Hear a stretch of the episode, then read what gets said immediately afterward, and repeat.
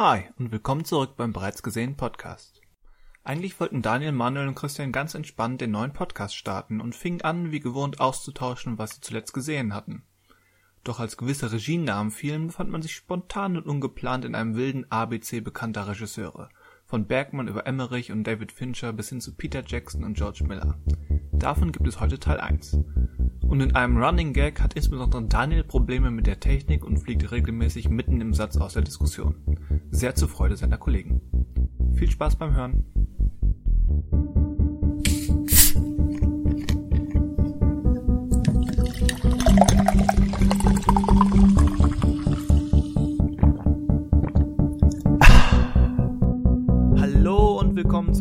gesehen.de Podcast. Äh, wir sind wieder da zum zweiten Mal im neuen Jahr. Wir machen wie Fortnite unsere neue Season mit neuen Podcasts, um über Filme zu sprechen. Ich bin Christian Westus. Ich bin Daniel Schinzig. Und ich bin Manuel Föhl. Habt ihr denn, was, wie geht's euch denn? Habt ihr schöne Sachen gesehen? Habt ihr die Zeit gut verbracht? Äh, wie ist die Lage bei euch?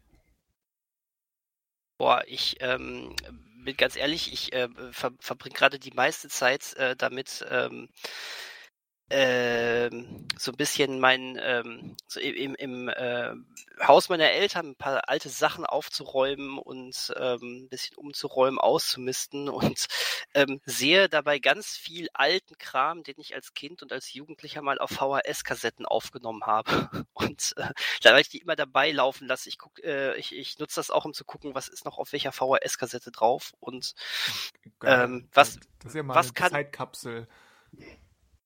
Äh, total. Und weißt du, was das Geilste ist? Äh, nicht das, was ich damals eigentlich aufnehmen wollte, sondern die Werbung dazwischen, die mit drauf ist. weil, weil das kriegst du nirgendwo mehr. Und ich finde das so geil. Und, Daniel, hast du ähm, reihenweise Fahrwerbung hintereinander aufgenommen? Zwinker, zwinker. ja, vielleicht. Ähm, Kennt noch jemand Und- Fahr? ja, ja, ja. Was denn Fahr oder was, oder was, was, was verbirgt sich denn dahinter? Aber dann bist du doch ähm, entscheidend jünger als wir. Äh, Fahr ist Shampoo und die hatten damals berühmte Werbung von, ähm, ja, im Prinzip auf Deutsch gesagt, nackten Frauen, die irgendwo im tropischen Dschungel unterm Wasserfall ihre Haare waschen. Also ich kenne Fahr als Markt kenne ich noch, aber die Werbung habe ich jetzt nicht mehr so vor Augen. Doch, Aber doch, okay. das haben die schon, haben die schon immer sehr erotisch dargestellt. Wobei da gab es euch, aber ich auch. euch ja. Also, Ja, da gab es aber auch Rama-Werbung von der Margarine, wo äh, immer auch eine, eine nackte Frau am Strand lag und sich dann am Strand Ja, Rama, Rama aufs Butterbrot geschmiert hat. Total bescheuert. Ähm, äh, aber nein, über, über diese Werbung bin ich, äh, bin ich noch nicht gestolpert. Und nicht mal, äh, also keine zehnmal hintereinander geschnitten und auch noch nicht mal äh, einzeln. Ähm, viel faszinierender fand ich die, die finde ich immer diese coole ähm, Kids Time Werbung von damals, äh, wo über wo ganz viel Spielzeug kam und ähm, Frufo Kinderquark und sowas. ah, ja, das kenne ich auch Und, noch. Ähm, ja, ähm, voll, voll geil. Also das, das war cool. Das hat so, so, so alte Erinnerungen ausgelöst und ah, cool. Äh, und ich bin, ich habe dann dabei ein paar Folgen Liebling, ich habe die Kinder geschrumpft geguckt, weil ich über die ge gestoßen bin. Kennt das noch jemand? Wusste jemand von euch, dass es da eine Serie zu gab? Ich, ich Ich kenn wollte gerade fragen, Filme. Folgen, weil ich kenne kenne auch nur die Filme, ja. Ähm, li lief äh, damals, äh, ich glaube, da werde ich so 10 oder so gewesen sein, auf Super RTL ähm, und ähm, ist eine, äh, das hat es auch auf 80 oder 90 Folgen gebracht. Und eigentlich ist das der perfekte Kandidat, um mal irgendwann auch auf Disney Plus zu landen, weil äh, das war schon gar nicht mal so doof. Also, Gar das nicht mal so doof. Also- oder anders, eigentlich war es schreiend doof, aber es hatte einen unglaublich hohen Unterhaltungswert. Und die haben aus dieser Sache, äh, die haben einfach komplett diese verrückter Erfinder mit Familie äh, ausgespielt und die sind irgendwann plötzlich auf Außerirdische gestoßen und Rick es- and Morty, so- bevor es Rick and Morty gab? Äh, in familienfreundlich und ohne Okay. große Ironie und eher mit Kinderquatschhumor, aber äh, das war, es war irgendwie unglaublich, ähm, unglaublich irre und charmant. Das war ganz, ganz nett. Ja, und so, äh, so laufen gerade irgendwie, während ich aufräume, permanent im Hintergrund alte VHS-Kassetten mit, ähm, mit äh, Schätzen und äh, weniger großen Schätzen durch. Äh, irgendwann dachte ich, warum habe ich mir denn einen merkwürdigen RTL-Action-Eigenproduktionsfilm äh, namens Der Todeszug oder irgendwie sowas aufgenommen? Naja, man war jung und äh, hatte noch nicht so seine Erfahrungen mit gutem Kinoauftritt. Der Todeszug. Mit Ja, ja, ich- Burkhardt oder sowas? Ich habe keine Ahnung. Ähm, Ich weiß nicht, warum ich ihn gerade rauspicke. Das sollte jetzt keine, keine Beschimpfung oder so sein, aber er ist mir irgendwie als, als, keine Ahnung, irgendwie Klischee RTL-Star der 90er gerade in den Kopf gekommen. ja, ja, mag das so sein, Christian. ähm, und genau, und dazwischen äh, packe ich immer mal wieder so ein paar äh, Folgen ähm, Community bei Netflix, äh, beim Netflix rein. Das ist, äh, ja, die Serie ist einfach fantastisch und ich, ich also ich, ich äh, mache das so ganz langsam. Ich bin jetzt gerade erst mit Staffel 2 angefangen und das ist jetzt schon ein paar Tage länger bei Netflix ähm, äh, drin und ähm, ganz fantastische Serie. Falls es noch jemand nicht gesehen hat, guckt Community auf Netflix. So, so das, das ist es. Und äh, so richtig einen großen Film oder so habe ich jetzt auch schon länger gar nicht mehr. Also für meine, für unsere Verhältnisse länger gar nicht mehr gesehen. Ja, wir dürfen hier auch über Serien sprechen. Ähm, ich glaube, das haben einige von uns äh, im, im letzten Podcast auch gemacht, wenn ich mich richtig erinnere. Absolut. War so alte Serien, so rau Folge rausgepickt und das auf alter VHS-Kassette, das ist, habe ich nochmal so als was ganz anderes empfunden, weißt du? Ja, also de deine Schatzsuche da mit der VHS-Zeitkapsel ist, ist, so sehr ich Community auch mag, aber das ist fast noch spannender als Community. Ähm, definitiv. Und jetzt haben wir ja auch nochmal, äh, jetzt wisst ihr auch, dass es eine Serie von äh, Liebling, ich habe die Kinder geschrumpft gab. Allerdings Ja. nicht mit äh, Rick Moranis. Alle ganz anders äh, besetzt gewesen. Na gut. Irgendwas muss ja ähm, draufgehen, wenn man das überträgt von Kino auf Serie. Aber spielt es in Wo dem ist das? gleichen Universum sozusagen. Also es ist schon die gleiche Familie und ähm, die erleben Genau. alles. Also, okay. Genau. Also äh, ich habe, ich hab, ähm, als ich das wiederentdeckt habe, nochmal kurz recherchiert. Angeblich spielt es nach den drei Teilen. Mhm. Äh, tue ich mich schwer mit, weil äh, aus der Erinnerung äh, war schon beim zweiten Teil Liebling, ich wir haben, jetzt haben wir ein Riesenbaby, äh, der Sohn äh, schon so alt, dass der sehr, sehr pubertär und Teenager war und Mhm. in der Serie ist er so höchstens Anfang Teenageralter wieder. Das heißt, wenn überhaupt, würde ich sagen, dass es nach dem ersten Film spielt. Ich weiß, aber ich glaube auch nicht, dass das jetzt irgendwie. Ich glaube, dass das, ist so. Mad äh, Max-Logik. ja, wahrscheinlich. Ich, ich glaube eher, dass das ähm, so, so, ange so als äh, im, im Universum angesiedelt ist, wie auch die ähm, Ghostbusters Zeichentrickserie damals, die den ersten Teil äh, fortgesetzt hat. Dann kam der zweite Teil, der äh, äh, die Serie komplett ignoriert hat. Ähm, nur, dass hierbei im Falle von Liebling, ich habe die Kinder geschrumpft, die Serie wirklich erst später kam, aber ich glaube, die haben sich einfach die Familie aus dem ersten Teil genommen und äh, haben neue Abenteuer mit denen geschrieben. Aber war irgendwie charmant. Ich habe es als äh, Kind, ja doch, ja doch, als Kind sehr, ähm, sehr gerne geguckt. Ich glaube, Rick Moranis war doch im dritten Film auch nicht mehr dabei, oder? Da war es doch auch eine komplett neue Besetzung. Oder täusche ich mich da jetzt? Ich meine, der Äh, war. ich glaube, glaub, der war. Ach, der war. Okay, Ähm, also, okay. 1997 Liebling, jetzt haben wir uns geschrumpft. Genau, ja. Aber da war er noch dabei, okay. Mit Rick Moranis als Okay. Wayne Selinsky, genau. Okay, gut. Ja, dann passt Und- das. Und im selben Jahr kam auch die Fernsehserie, 1997. Liebling, Mhm. ich habe die Kinder geschrumpft. Genau. Aber da Da war, haben sie den Franchise aber gut getimed. Mhm. ja, definitiv. Und da war Peter Scolari, war Wayne Selinsky. Aha, ja, der, okay. Äh, ja. Äh, Be bekannt aus The Good Fight, Gotham, White Collar, Girls, aber immer nur so für eine Folge. Oder zwei Okay, Folgen. okay. Also hat nie, nie aus dem Fernseher geschafft, nie ins Kino. Äh, offensichtlich.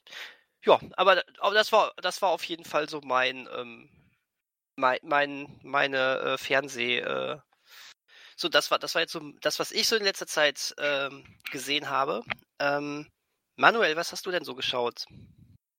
Ja, ähm, es gab ja vor kurzem die Nachricht, dass man bei HBO Max an einer ähm, Neuauflage von Szenen einer Ehe arbeitet mit Oscar Isaac und Michelle Williams. Uh. Und dann ist mir aufgefallen, ähm, oder was ist aufgefallen? Ich habe halt den Film, das Original von Ingmar Bergmann noch nicht gesehen, beziehungsweise Film ist schon wieder falsch, weil es war ja eigentlich mal eine Fernsehserie und daraus hat er dann auch einen Film geschnitten. Und ähm, dann habe ich mal das gedacht, als anders genommen, weil den Film, also nur den Spielfilm, äh, besitze ich schon länger und habe dann bemerkt, dass ähm, diese Blu-ray halt wirklich nur den Fernsehfilm, äh, den Kinofilm quasi hat, der für sich aber auch schon fast drei Stunden geht. Die Serie ging damals, glaube ich, fast an die ähm, sechs Stunden. Ja, ich glaube auch. Und ähm, genau, und ich glaube, der, der, Kinofilm kam ein Jahr später und der hat, glaube ich, sogar auch Preise gewonnen. Aber ähm, genau, ich kenne aber jetzt oder habe quasi nur den Kinofilm nachgeholt. Äh, man kann das so ein bisschen beschreiben, wie es ist eigentlich, äh, also Marriage Story von Netflix war eigentlich auch schon so ein bisschen so ein quasi Remake von dem Ganzen, weil es geht eigentlich um ein Paar, was sich, äh, also was am Anfang zu Beginn des Films äh, glückliches, als glückliches Ehepaar dargestellt wird. Und ähm, es aber dann zu Vorkommnissen kommt, dass auch sie eben äh, merken, dass ihre Ehe am Scheitern ist. Und ähm, was der Film jetzt macht, ähm, der orientiert sich so ein bisschen an den Episoden, glaube ich, die auch die Serie hat. Und macht dann eben Kapitel im Film, die so ein bisschen immer so den Verlauf ihrer Ehe, also ich glaube, ganze, der ganze Film spielt innerhalb von drei Jahren, glaube ich. Und ähm, es ist am Anfang, sie sind ganz glücklich und am Ende halt, äh, oder das heißt am Ende, muss ich nicht vorwegnehmen, aber so langsam lassen, wollen sie sich scheiden lassen, immer hin und her. Er hat dann eine Affäre und ähm, man bekommt, ja, das ist, ich glaube, also irgendwas passiert halt. Ähm, und ähm, was eben, äh, was man jetzt halt denkt, okay, drei Stunden Film, äh, zwei äh, lassen sich scheiden, klingt eher langweilig der ist jetzt auch ästhetisch vielleicht jetzt nicht irgendwie bahnbrechend, aber er ist halt, ich weiß nicht, ich glaube, er hat es auch selber geschrieben, sehr wahrscheinlich, Ingmar Bergmann. Ich glaube, der das, besteht das aus, meiste hat er selbst geschrieben. Genau, also das sind wirklich teilweise auch lange Szenen einfach, die lange stehen und wo sich nur Leute unterhalten. Aber irgendwie ist es trotzdem einfach äh, ja, toll gespielt, grandios geschrieben und ähm, auch wenn man selbst noch nicht verheiratet war oder sowas, aber man kann sich da schon einfühlen einfach in diese Figuren und wie gesagt, es passiert nicht viel ästhetisch, also die Kamera bewegt sich nicht viel. Äh, es sind viele Schauspieler zu sehen in Großaufnahme die ganze Zeit, die sprechen miteinander, was ja so der, für viele Inbegriff von Langeweile vielleicht sein könnte oder von, äh, das gehört eh nicht ins Kino. Aber auf jeden Fall, wer jetzt quasi Gefallen gefunden hat an Marriage Story zum Beispiel, glaube ich, könnte auch an dem Film Gefallen finden, auch wenn er und die Laufzeit von diesen fast drei Stunden merkt man dem auch nicht wirklich an. Also er fühlt sich jetzt eher, aus meiner Sicht eher wie ein Zwei-Stunden-Film an als ein ähm, Drei-Stunden-Film. Und zum Thema, ähm, weil ich, also ich kenne jetzt halt die Miniserie nicht, deswegen weiß ich jetzt nicht. Ja, ähm, die, die, fehlt mir auch noch, weil die, glaube ich, auch nicht so ohne weiteres hier auf Disc erschienen ist. Zumindest. Die ist, also genau, mittlerweile, ich habe es mal nachrecherchiert, ähm, es ist, also die ist erschienen, aber es ist so ein bisschen schwierig, weil also ich habe so eine Einzelveröffentlichung ähm, von dem Szene einer Ehe, wo quasi nur die Kinofassung drauf ist. Und ähm, die war in so einer Box mit drin. Ich glaube, vor drei, ja, vier die, Jahren ist. Die, die genau. Box, genau. die Box habe ich aber noch auf DVD. Genau, und es gab vor ein paar Jahren erstmal so eine, also so zwei Einzelboxen, wo jeweils vier Filme von Ingmar Bergmann drin waren und da war eben auch der drin. Und danach ist nochmal eine Box erschienen, äh, auch wieder von Studio Kanal mit noch mehr Filmen drin und da war der Film mit drin, mit der Kinofassung, mit der Miniserie und es gibt ja auch noch von, glaube ich, 2003 hat er noch eine Fortsetzung mit den beiden Schauspielern gedreht. Ähm, die waren auch mit drin. Und man bekommt quasi mittlerweile auch einzeln ähm, den Film in seiner Kinofassung, in seiner Fernsehfassung und mit der Fortsetzung in, einer, in einem Set.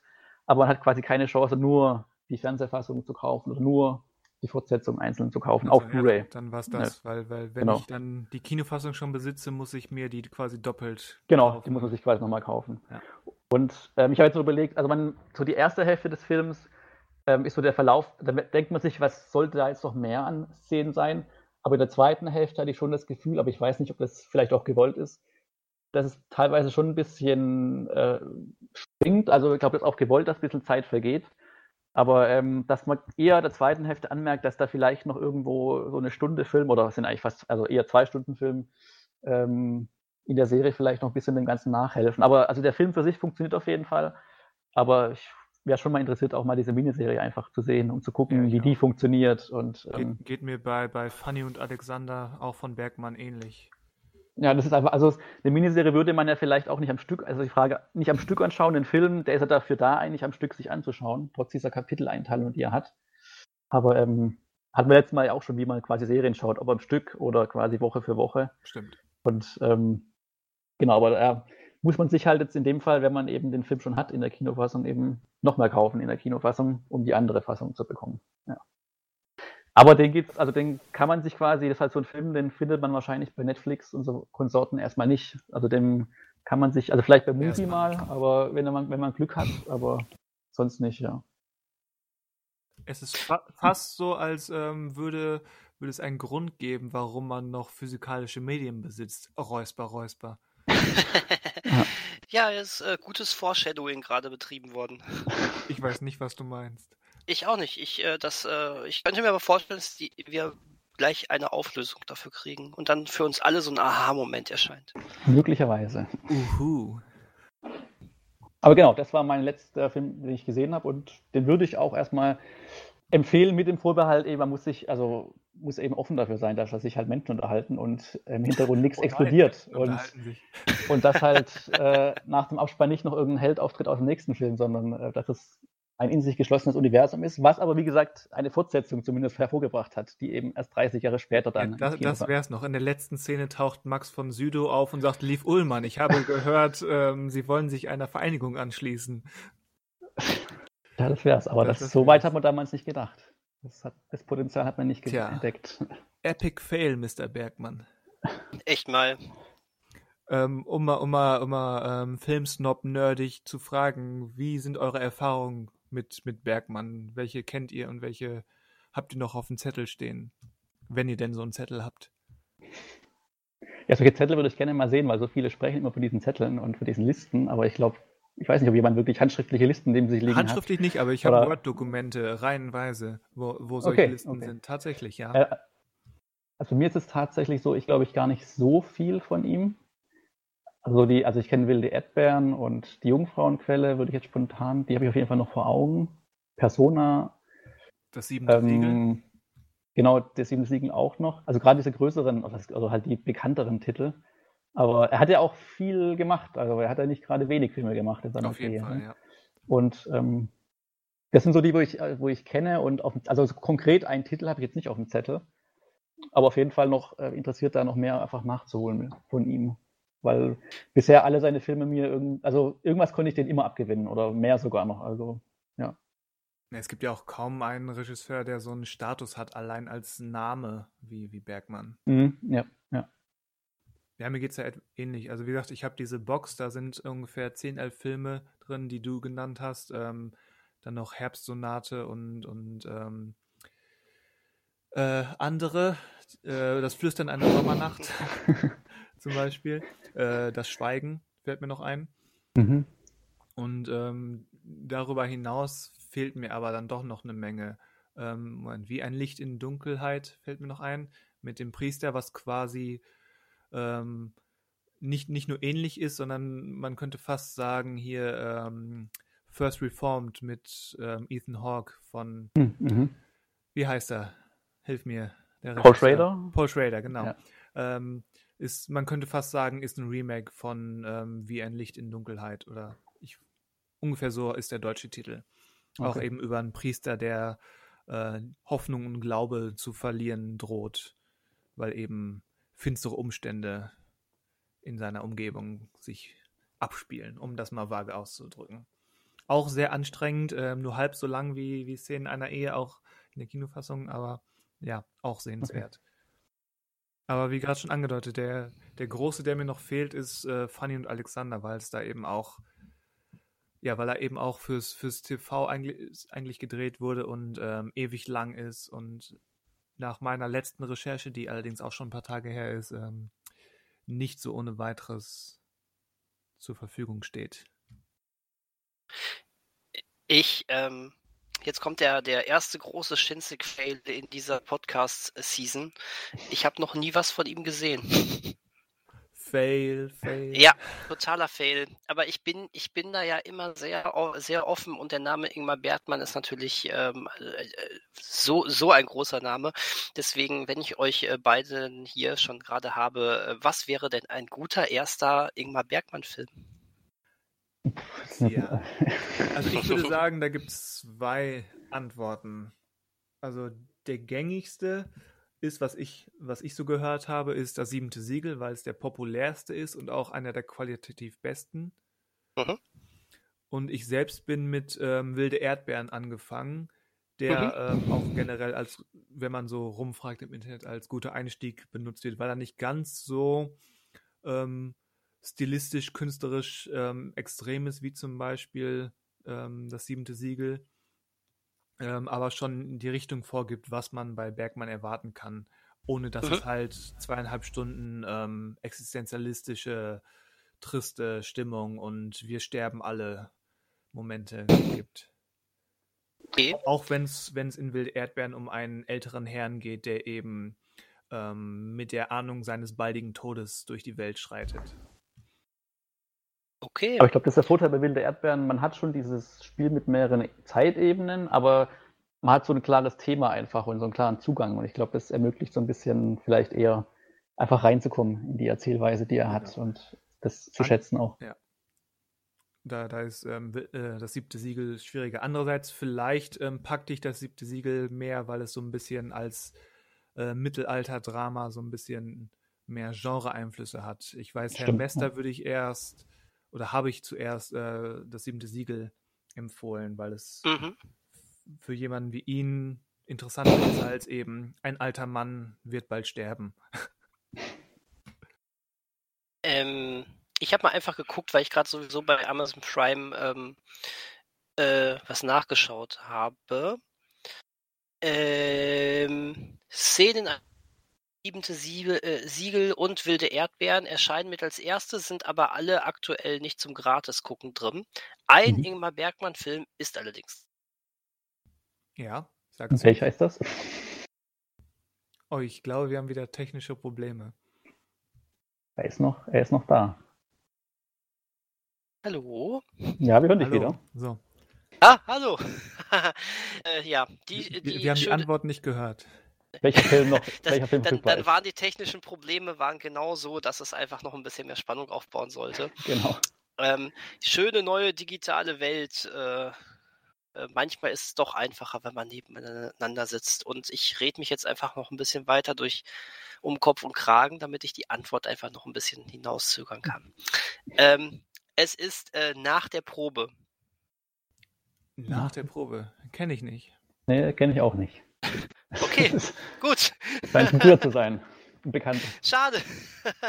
Der äh, ist bei Prime quasi zum kostenlos oder zum Laien? Ist der bei nee, nee, also, also wie gesagt, Szenen einer Ehe, das siebte Siegel, wilde Erdbeeren, die werden mir mit als erstes angezeigt und die kann ich auch leihen. Ne? Also mhm. gar kein Thema, die sind alle recht leicht zu bekommen. Aber, oder, oder zumindest kaufen. Nee, leihen. Also gerade Szenen einer Ehe zum Beispiel leihen in HD sogar kaufen, in HD alles mögliche. Die Szene einer e äh, äh, nach der Probe ist wirklich gratis gerade bei Prime drin. Ist wohl ein Film von 1985, dauert auch nur eine Stunde und zehn Minuten. Okay. Was ja, was ihr so gerade erzählt habt, äh, schon, schon ein Kurzfilm ist für seine Verhältnisse offensichtlich. Genau, und äh, hier steht da beschrieben mit nach der Probe bleibt Regisseur Hendrik Vogler nachdenklich im Theater, als Anna, eine junge Schauspielerin, nochmal zurückkommt, entbrennt eine Debatte über intime und berufliche Probleme.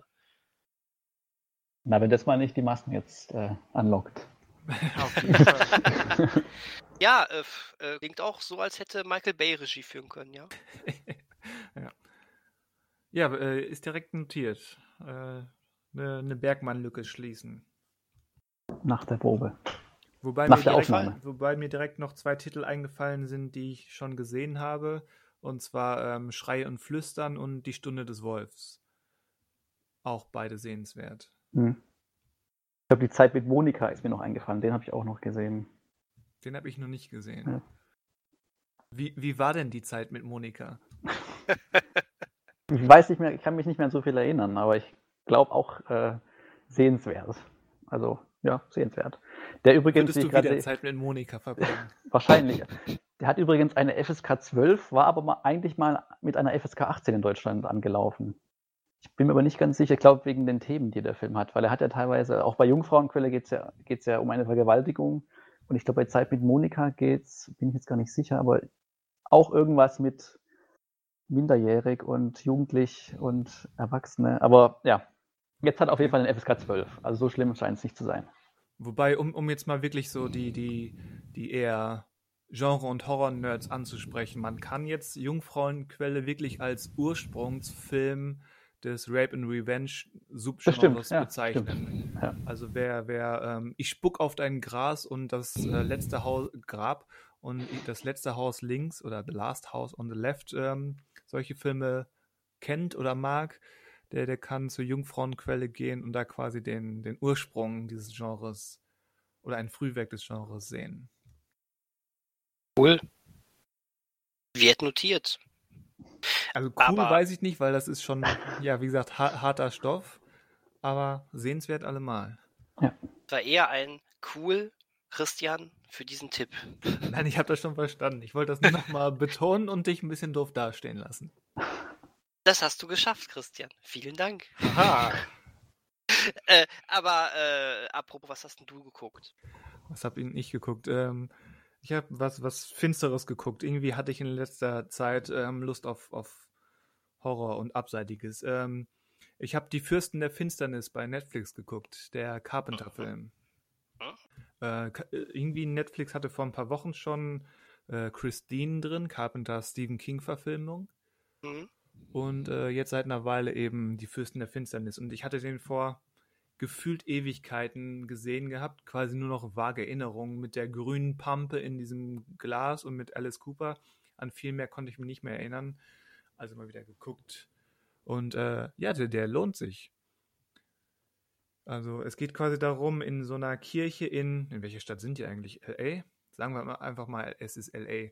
Ähm, wie, da wird ähm, so ein im Keller so eine Art Artefakt gefunden mit einer Substanz, die plötzlich lebendig wird und ähm, Bücher tauchen auf, die, die darauf verweisen, dass dies nun quasi eine, eine von, von einer bösen Entität stammt, die noch ähm, auf der Erde war, bevor es Gott und Jesus gab, mehr oder weniger.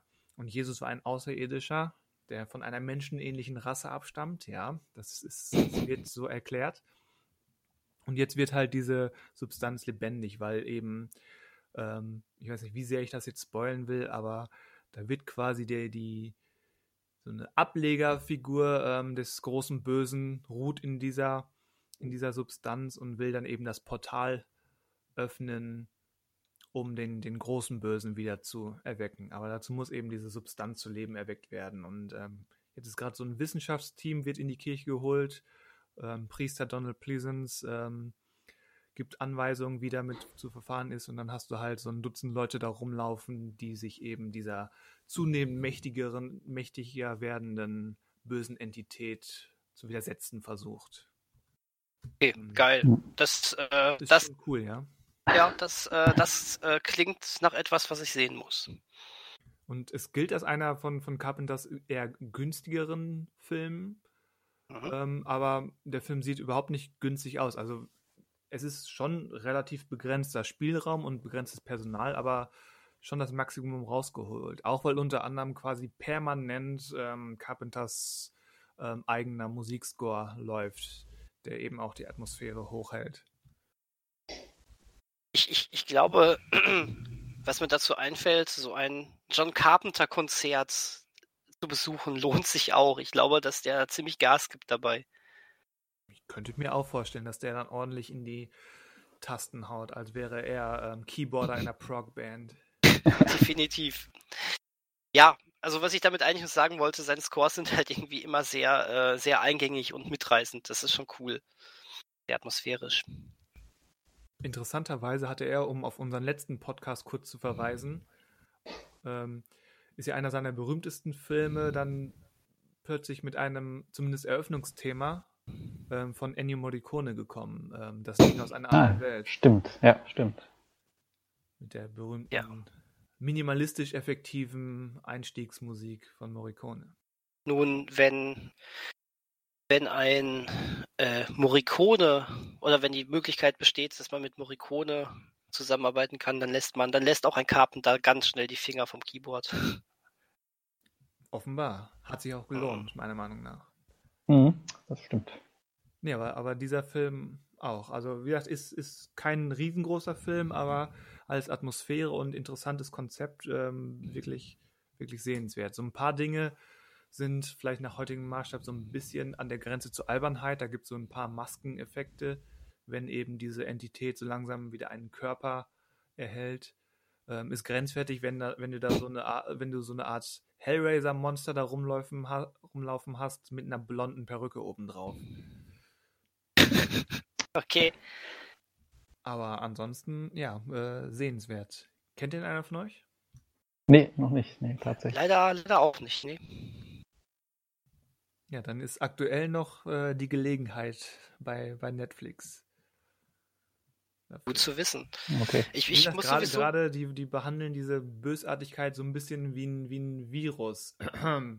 Und Ah. diese Ausweglosigkeit in, in dieser Gruppe, wie auch immer mehr Leute dann entweder sterben oder ich sag mal verändert werden, ähm, ist schon interessant gemacht und hat wirklich auch so ein bisschen was von, von das Ding. Nicht auf diesem ganz hohen Niveau wie das Ding, aber schon, schon ähnlich. Und ähm, gerade durch, äh, sagen wir mal, aktuelle Umstände wirkt das Ganze noch eindringlicher und interessanter. Okay. Cool. Aber ich, ich, ich muss sowieso einiges noch von Carpenter mal aufholen. Ich äh, kenne echt wenig von ihm. Ähm, und so gerade so ein bisschen diese Underdogs, ähm, also es gibt ja immer so diese Handvoll Carpenters, die man eigentlich ge mal gesehen haben muss, aber das sind ja immer so ganz viele Namen, die, ähm, wo man immer denkt, ach, da steckt auch Carpenter hinter und davon kenne ich ganz wenige. Ähm, ich glaube generell mein Erstkontakt mit Carpenter war Big Trouble in Little China. Ich wusste es. Kamst du drauf? Also hättest, hättest mich jetzt ähm, aufgefordert zu raten, hätte ich den genannt, ob du mir das glaubst oder nicht. Okay. Ähm, Aber ich nehme an, Halloween und ähm, das Ding hast du auch gesehen. Genau. Aber ich glaube auch schon, dass es dann fast schon aufhört. Also se selbst die Klapperschlange äh, kenne ich nicht. Oder Flucht aus LA. Okay. The Fog. Nee, auch Nebel nicht. des Grauens. Auch nicht. Nee. Ähm, Assault on Precinct 13 oder auch der Anschlag genannt. Nein. Mann, wie, wie, wie sieht es bei dir da aus? Ich bin noch dabei. Also ich habe den Assault gesehen und ich habe den The Fog auch gesehen. Aber zum Beispiel Christine habe ich auch noch nicht gesehen. Ich glaube, die Klapperschlange habe ich schon. äh, Also bei der Klapperschlange bin ich mir nicht sicher, weil es schon so lange her ist, ob es die Klapperschlange war oder Flucht aus, aus LA war. Könnte beide, also könnte einer von beiden gewesen sein. Aber ähm, lässt sich ja einfacher alles nachholen als bei Bergmann, weil es zum einen einfacher verfügbar Ja. ist und nicht so viele, also nicht ganz so viele sind. Das stimmt. Ähm, Carpenter hat nicht ganz so viele Filme gemacht. Ja.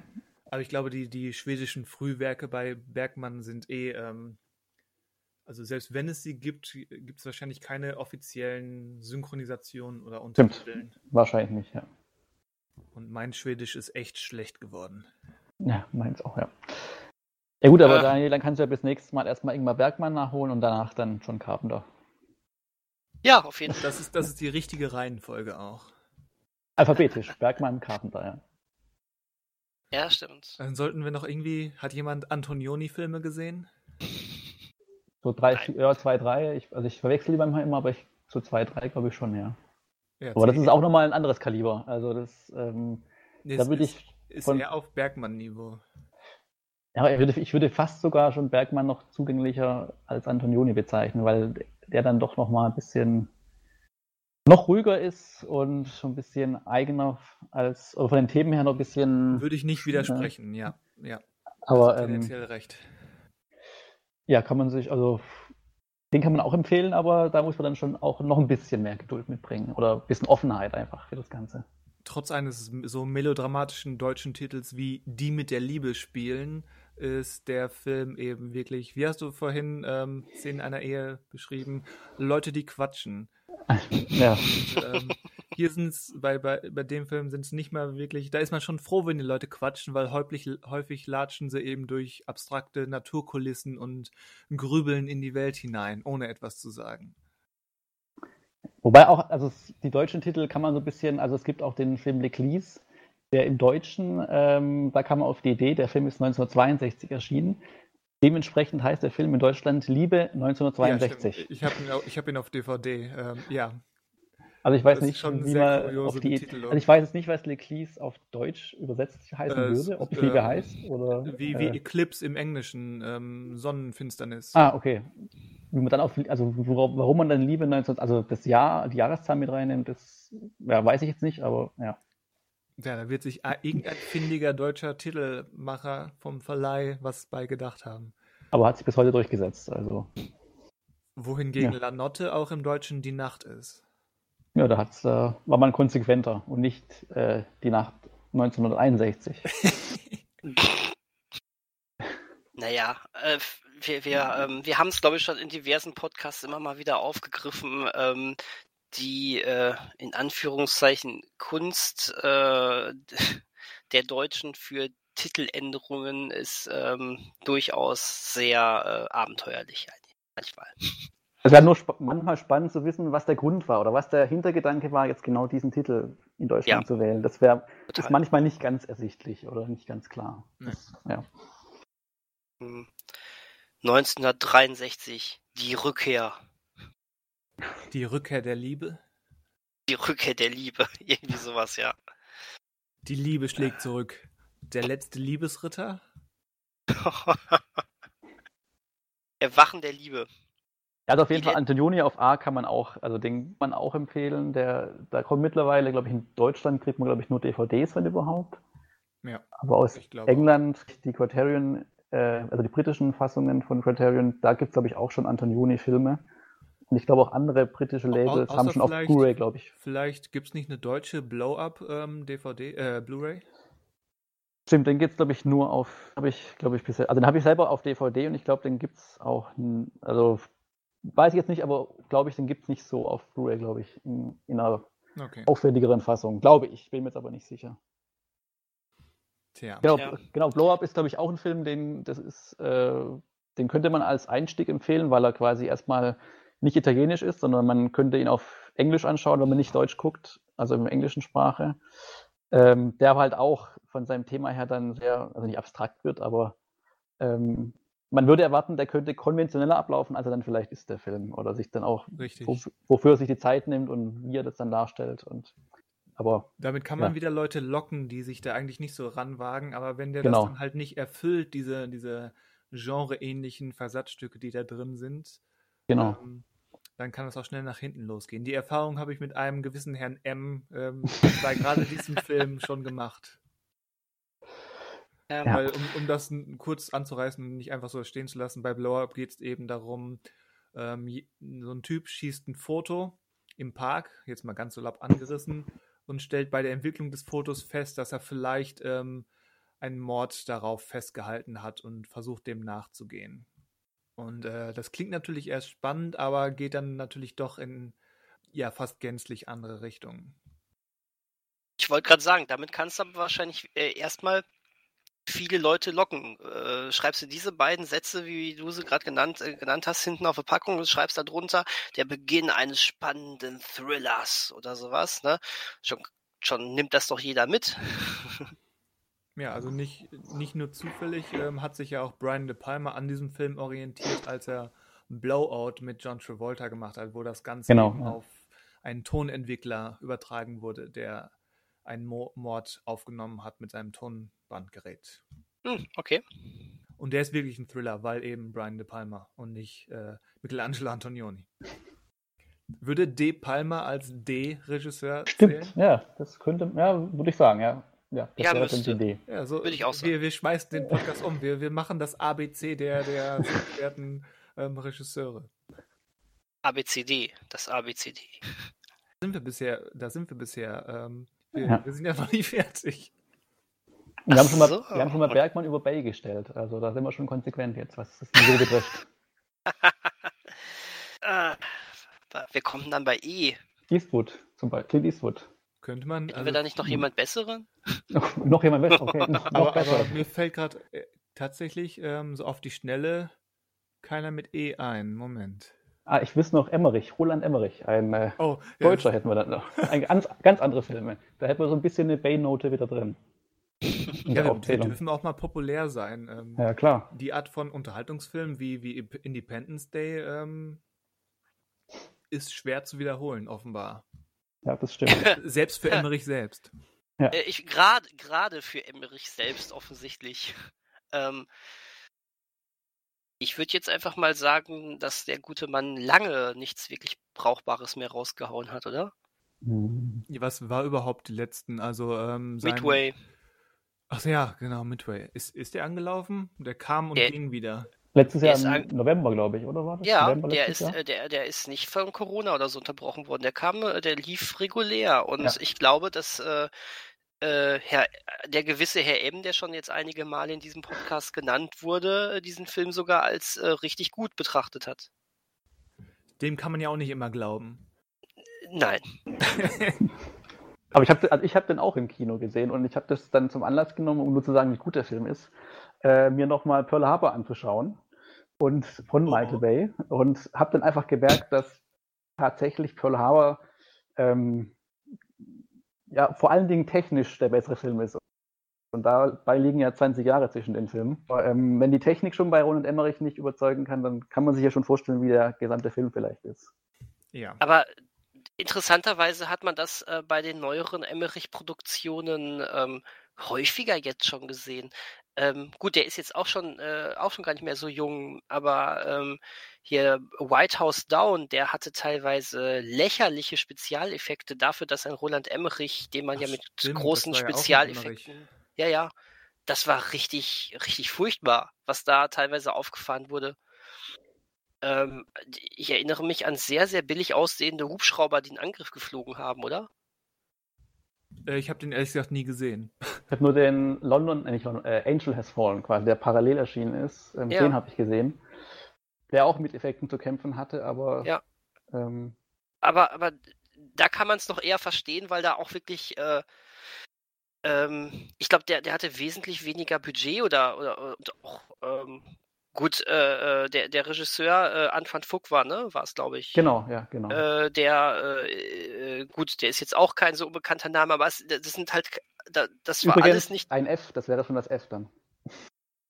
Bitte was? Ach, das Das stimmt, das das F. F. Ha, großartig. Ah, ich bin aber gegen ihn. Äh, ja, Ich habe Stimmt, F-Alternativen. Okay, wir kommen man gleich dazu. Alternativen. Nein, aber auf jeden Fall, ich, ich finde, Emmerich ist, ähm, ähm, ja, also äh, der, der hat mit äh, Independence Day 1 wirklich was ganz Fantastisches rausgehauen. Ähm, äh, so ein paar andere kleine Kultfilme hat er ja auch noch gemacht. Stargate hat ja genau, nicht Stargate würde ich noch reinwerfen, ja. Ja, wobei Stargate, der große Kult um Stargate, ist dann ja irgendwie erst auch mit der Serie entstanden, oder? Aber ja, das ohne schon. Emmerich also- hätte es die nie gegeben. Das, Das- ist wahr. das ist ne? Argument, aber ja, man das muss es tatsächlich eher so Argument, ja. sehen. Und ähm, okay, ich, ich bin mit ich bin mit sowas wie äh, wie Godzilla dann ja auch noch aufgewachsen. Oh je. Ähm, mit Jean Reno. Der war schon damals nicht so das allergrößte Highlight und der ist, glaube ich, in den Jahren seitdem nicht besser geworden. Ich wollte Das ihn stimmt, aber ja. immer mal wieder noch angucken. Irgendwann mal, warum auch immer. Ähm, ich ich, ich finde tatsächlich, äh, ich, find, ich mag 2012 sehr gerne, weil er so komplett durch ist. Äh, der, der, der, der ist so drüber, dieser Film, dass der äh, Spaß macht. Und irgendwie äh, finde ich ja, ich finde auch äh, John Cusack halt auch irgendwie, äh, egal wie unterfordert er ist, äh, irgendwie immer sympathisch. Aber ähm, da war es noch okay mit den Effekten. Da, das war noch so ein richtiger Emmerich haut raus. Und danach ist ganz schlecht geworden, hatte ich das Gefühl. Ja, ich glaube, weil er da alles rausgehauen hat, was er noch in sich hatte. Ja, wahrscheinlich.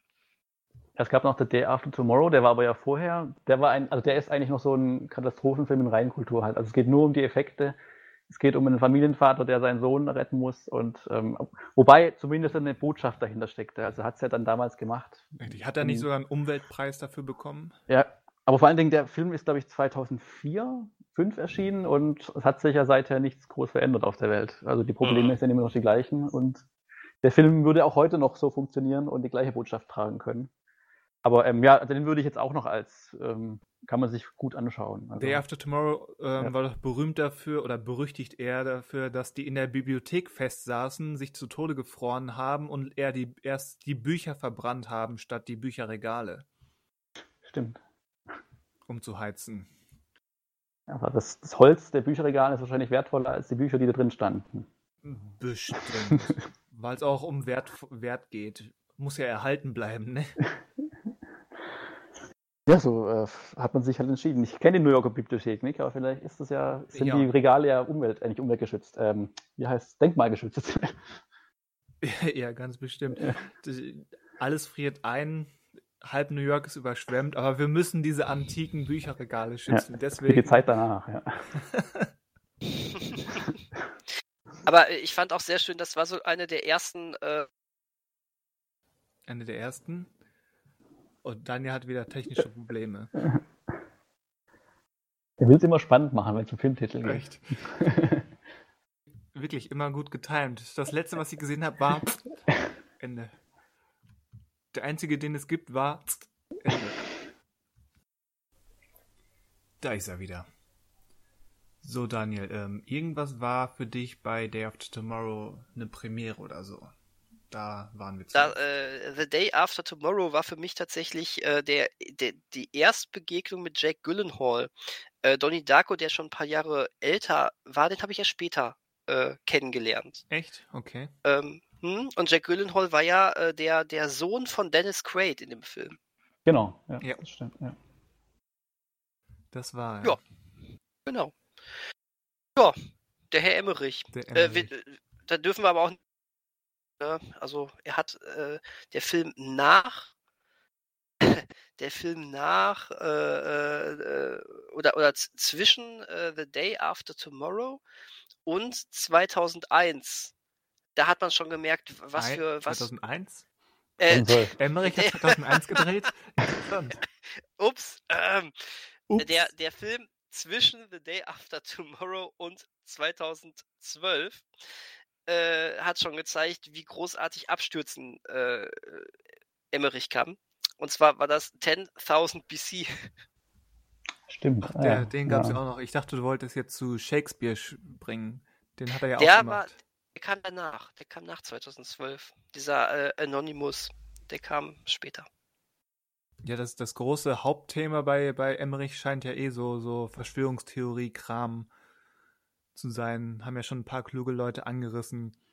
Angefangen bei, bei diesem, ähm, wie heißt der, Erich von Däniken-mäßigen ähm, Mhm. Einfluss von Stargate. Dann, Ja, stimmt. Ja. dann eben die Anonymous-Geschichte, der Maya-Kalender und so weiter. Ähm, wenn man jetzt gemein ist, könnte man auch, ähm, könnte man fast ähm, die, die Klimakatastrophe noch ähm, aus seiner Sicht damit reinbringen. Dann natürlich Aliens in der Area 51. Stimmt. Mhm. Ja, ja. Ja, hast recht. Also da merkt man zumindest ein, ein Interesse von Emmerich für, für solche Themen. Spannend, hätte ich so gar nicht jetzt auf dem Schirm gehabt. Ja, wie gesagt, ich habe da ähm, irgendwelche klugen Leute im Internet haben mich da schon mal drauf aufmerksam gemacht.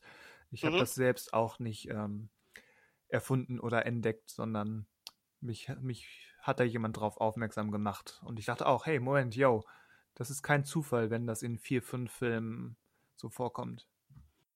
Das ist richtig, aber es wird ja, es wird aufgegriffen, aber ja auch nie thematisiert. Das ist, das ist es halt, ne? Es ist halt da. Es ist drin. Es ist halt so. Mhm. Mhm. Ähm, und ich glaube, deswegen bemerkt man es einfach auch nicht. Erstmal nicht. Also der, der Shakespeare-Film war schon seltsam, gerade weil diese Theorie einfach, ähm, ja, wer, wer macht einen, einen historischen Film über so eine seltsame Shakespeare-Theorie, die fast niemand ähm, wirklich ernst nimmt? Also ich kann verstehen, Mhm. dass jemand aus dem Maya-Kalender ähm, Gedöns so einen Katastrophenfilm macht oder aus Area 51, aber gerade der Shakespeare-Film ist eben so ähm, seltsam in seiner Auswahl, warum ihn jemand machen würde und dann eben jemand wie Emmerich, ähm, der, der, ja, der ragt schon raus. Wo, wobei, ähm, das, das ist manchmal auch wieder so eine, so eine lustige Rückkopplung auf, auf ähm, Menschen, die nicht so besonders gut reflektieren, was sie da und auf welche Weise sie es sehen. Ich kann mich dran erinnern, äh, dass ich im Theaterwissenschaftsstudium dann irgendwann mal so, eine, so ein Gespräch mit jemandem hatte und äh, da hieß es, ah, man, äh, ich glaube, irgendwie kam man dann auf Shakespeare und dann sagte er, ach, seitdem, seit, seitdem ich diesen Emmerich-Film gesehen habe und jetzt ja weiß, dass der Gassalis gar nicht selbst geschrieben hat, seitdem mag ich ihn nicht mehr so sehr. ähm, das, sind dann so Sachen, wo ich denke, ich glaube, der hat auch, ich glaube, der hat auch nicht mehr lange Theaterwissenschaft studiert. Ein Theaterwissenschaftler Aber, braucht Emmerich, um etwas über Shakespeare zu lernen. Das muss hat, man sich ja. mal auf der Zunge zergehen lassen. Weißt du, und, und wir, die sich im Masterstudiengang, also äh, das, mit wir meine ich äh, äh, mich und eine äh, Gruppe von Studierenden um einen bestimmten Professor herum, die sich da äh, sehr äh, intensiv und auch wirklich hochwertig dann mit Science-Fiction-Stoffen auseinandergesetzt haben, die werden, die werden von solchen Leuten dann aber schräg, schräg angeguckt, weil das hier alles so doof ist, was wir da machen. Muss man alles nicht verstehen. Muss man nicht verstehen. Muss man nicht verstehen. Gut, Emmerich. Ja. Cooler die. Typ. Ich bin mal gespannt, ob wir noch mal was von ihm sehen, was, äh, was äh, gut ist. ja, wir haben jetzt relativ viel über Emmerich gesprochen. Irgendwie erstaunlich wenig über unseren D-Regisseur Brian De Palma. Ähm, Ach stimmt, ja, stimmt. Den, den haben wir erwähnt und sind dann ja. weitergesprungen. Hat keiner Brian De Palma Filme gesehen? Außer Blowout? Ich überlege gerade, ähm, was habe ich denn? Carrie habe ich von ihm gesehen. Das oh, auch toll. Stephen ja, King-Verfilmung. Äh, die ähm. erste, ähm, ne? Genau, die, also die war, genau, die allererste, ja, ja. Die, ja, Carrie zählt als erste King-Verfilmung, soweit ich weiß. Die ja, glaube auch schon kurz, nah, also glaube ich ziemlich nah zur Buchveröffentlichung. Also ich glaube Ende, Was der Film ist Ende Kings Debütroman war. Genau, ja. Ähm, Wie passend. Aber ich überlege gerade, ich habe von Brian De Palma, glaube ich, nicht so viel gesehen. Er hat ja auch die letzten Jahre, glaube ich, schon noch Filme gemacht, aber nicht mehr so wirklich allgemein gut angekommene Film. Also ich, er ist halt ziemlich kontrovers, glaube ich, aufgenommen worden in den letzten Jahren nur noch. Ja, kontrovers war er schon immer, gerade genau, also, eben, ähm, also entweder wird ihm vorgeworfen, er würde nur Hitchcock kopieren, weil er eben ganz klar von Hitchcock beeinflusst wurde. Und ihm wurden halt so ein paar Sachen vorgeworfen, weil er eben sehr, ich sag mal, fetischisiert inszeniert. Mhm, mh. Und das altert ne-, nicht immer ideal. ja, vielleicht. Ähm, dann würde ich einmal, einmal vorpreschen. Vielleicht fällt Manuel ja noch irgendwas äh, in der Zeit ein, was, äh, was er noch von Palma gesehen hat. Der hat ja auch nicht wenig gedreht. Ja, einen haben wir alle ah, drei gesehen. Bei mir, ähm, mir hab, äh, meine Erstkontakte mit De Palma waren tatsächlich relativ äh, mainstreamig, selbst für Ryan De Palma Verhältnisse. Ähm, unter anderem, wir dürfen nicht vergessen, wenn wir über De Palma sprechen, dass der auch äh, eines der vor allen Dingen heute ähm, größten Action-Franchises begründet hat. Also in gewisser Weise begründet hat, weil es dann ja auch wieder nur äh, Remake oder, äh, oder Kino. Ups, ich glaube, technische Probleme. Ich glaube, Daniel wollte auf Mission Impossible hinaus. Genau, genau, ja. Naja, egal. Was, was war das letzte, was ich gesagt habe? Du wolltest auch Du Mission hast Impossible drei Minuten hinweisen. lang den, den Titel Mission Impossible hinausgezögert. Ja, was ich sagen wollte, war, war äh, Mission Impossible. Äh, genau, Brian De Palma Film, Mission Impossible. Ähm, wir dürfen nicht vergessen, dass er auch ähm, äh, da Regie geführt hat. Ne? Und damit da eigentlich so ziemlich eines der bekanntesten und größten Tom Cruise Franchises begründet hat. Ja, das Tom ähm. Cruise. Ähm, oder hat Tom Cruise mehrere Franchises? Eigentlich ist es ja das Tom Cruise Franchise geworden. Ja, stimmt. Ja, Oder, also je, je, nachdem, wie Top Gun jetzt ähm, ja, läuft, okay, aber ja. Stand jetzt ist es der einzige Franchise, ja. Ja, ja hast recht. Ähm, Was bedeutet, dass Tom Cruise bald von Disney gekauft wird? Richtig. sie, sie, kau sie, kaufen die Person Tom Cruise. Ja, genau. ja, ja, wird, wird so kommen. Ähm, ich fand aber auch schon, da hast du sehr viel, ähm, also da hast du sehr viele Brian De Palma Einflüsse gehabt. Ich meine, allein die Inszenierung dieser, der bekannten ähm, äh, Langley-Szene, ne? Mhm. Ähm, hier, äh, vom, vom CIA, wo er, wo er da einbricht. Das ist so geil gemacht. Wo er einen abseilt. Wo er einen abseilt. Danke, Herr Vestus. Sehr gut gemacht. Sehr Konnte gut. ich mir nicht entgehen lassen. Ach, Christian. Aber er, er bringt ich finde so ein... gut, dass du sprachgewandt er bringt doch auch den einen dazu, der eigentlich im Raum ist, dass er einen abseilt, damit er sich abseilen kann, oder? Also er mischt ihm doch was ins Getränk, damit Ja, er den Raum aber- verlässt.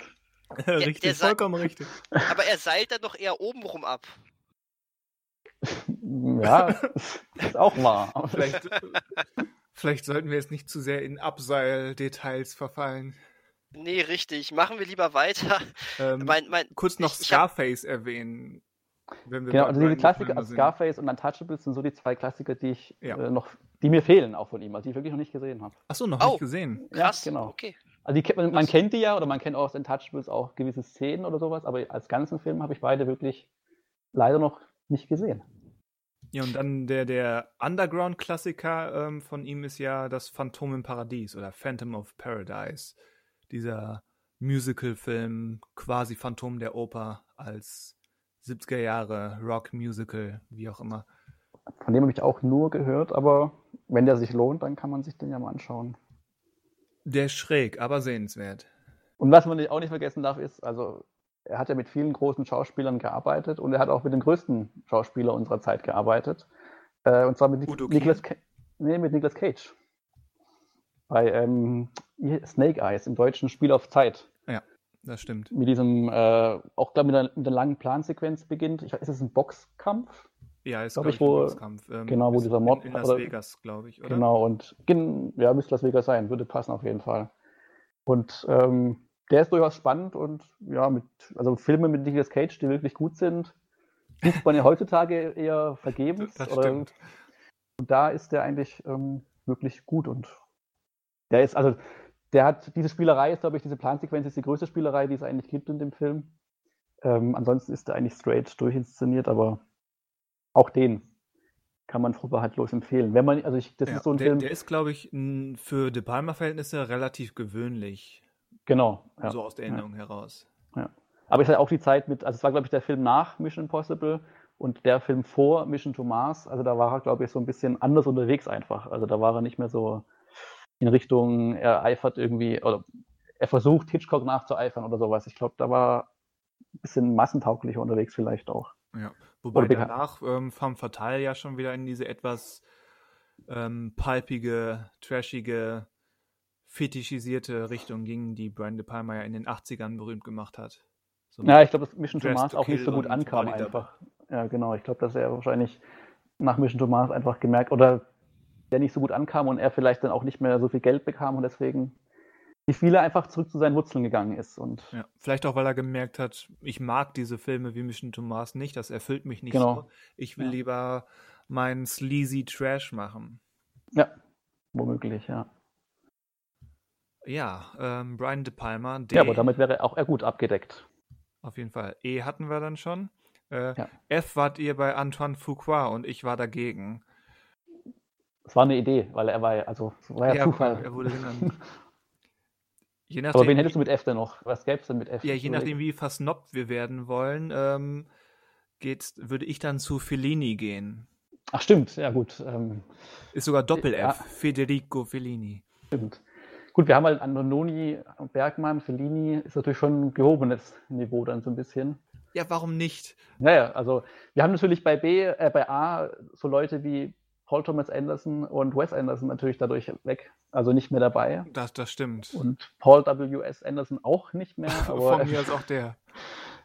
klar, bei F ähm, würde ich mich darauf einlassen, könnte man auch Fellini anstatt Foucault nehmen.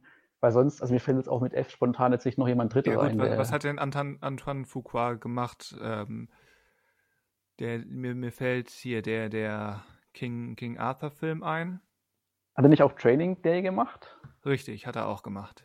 Genau, und also den Angel, äh, doch, Angel Has Fallen hat er gemacht.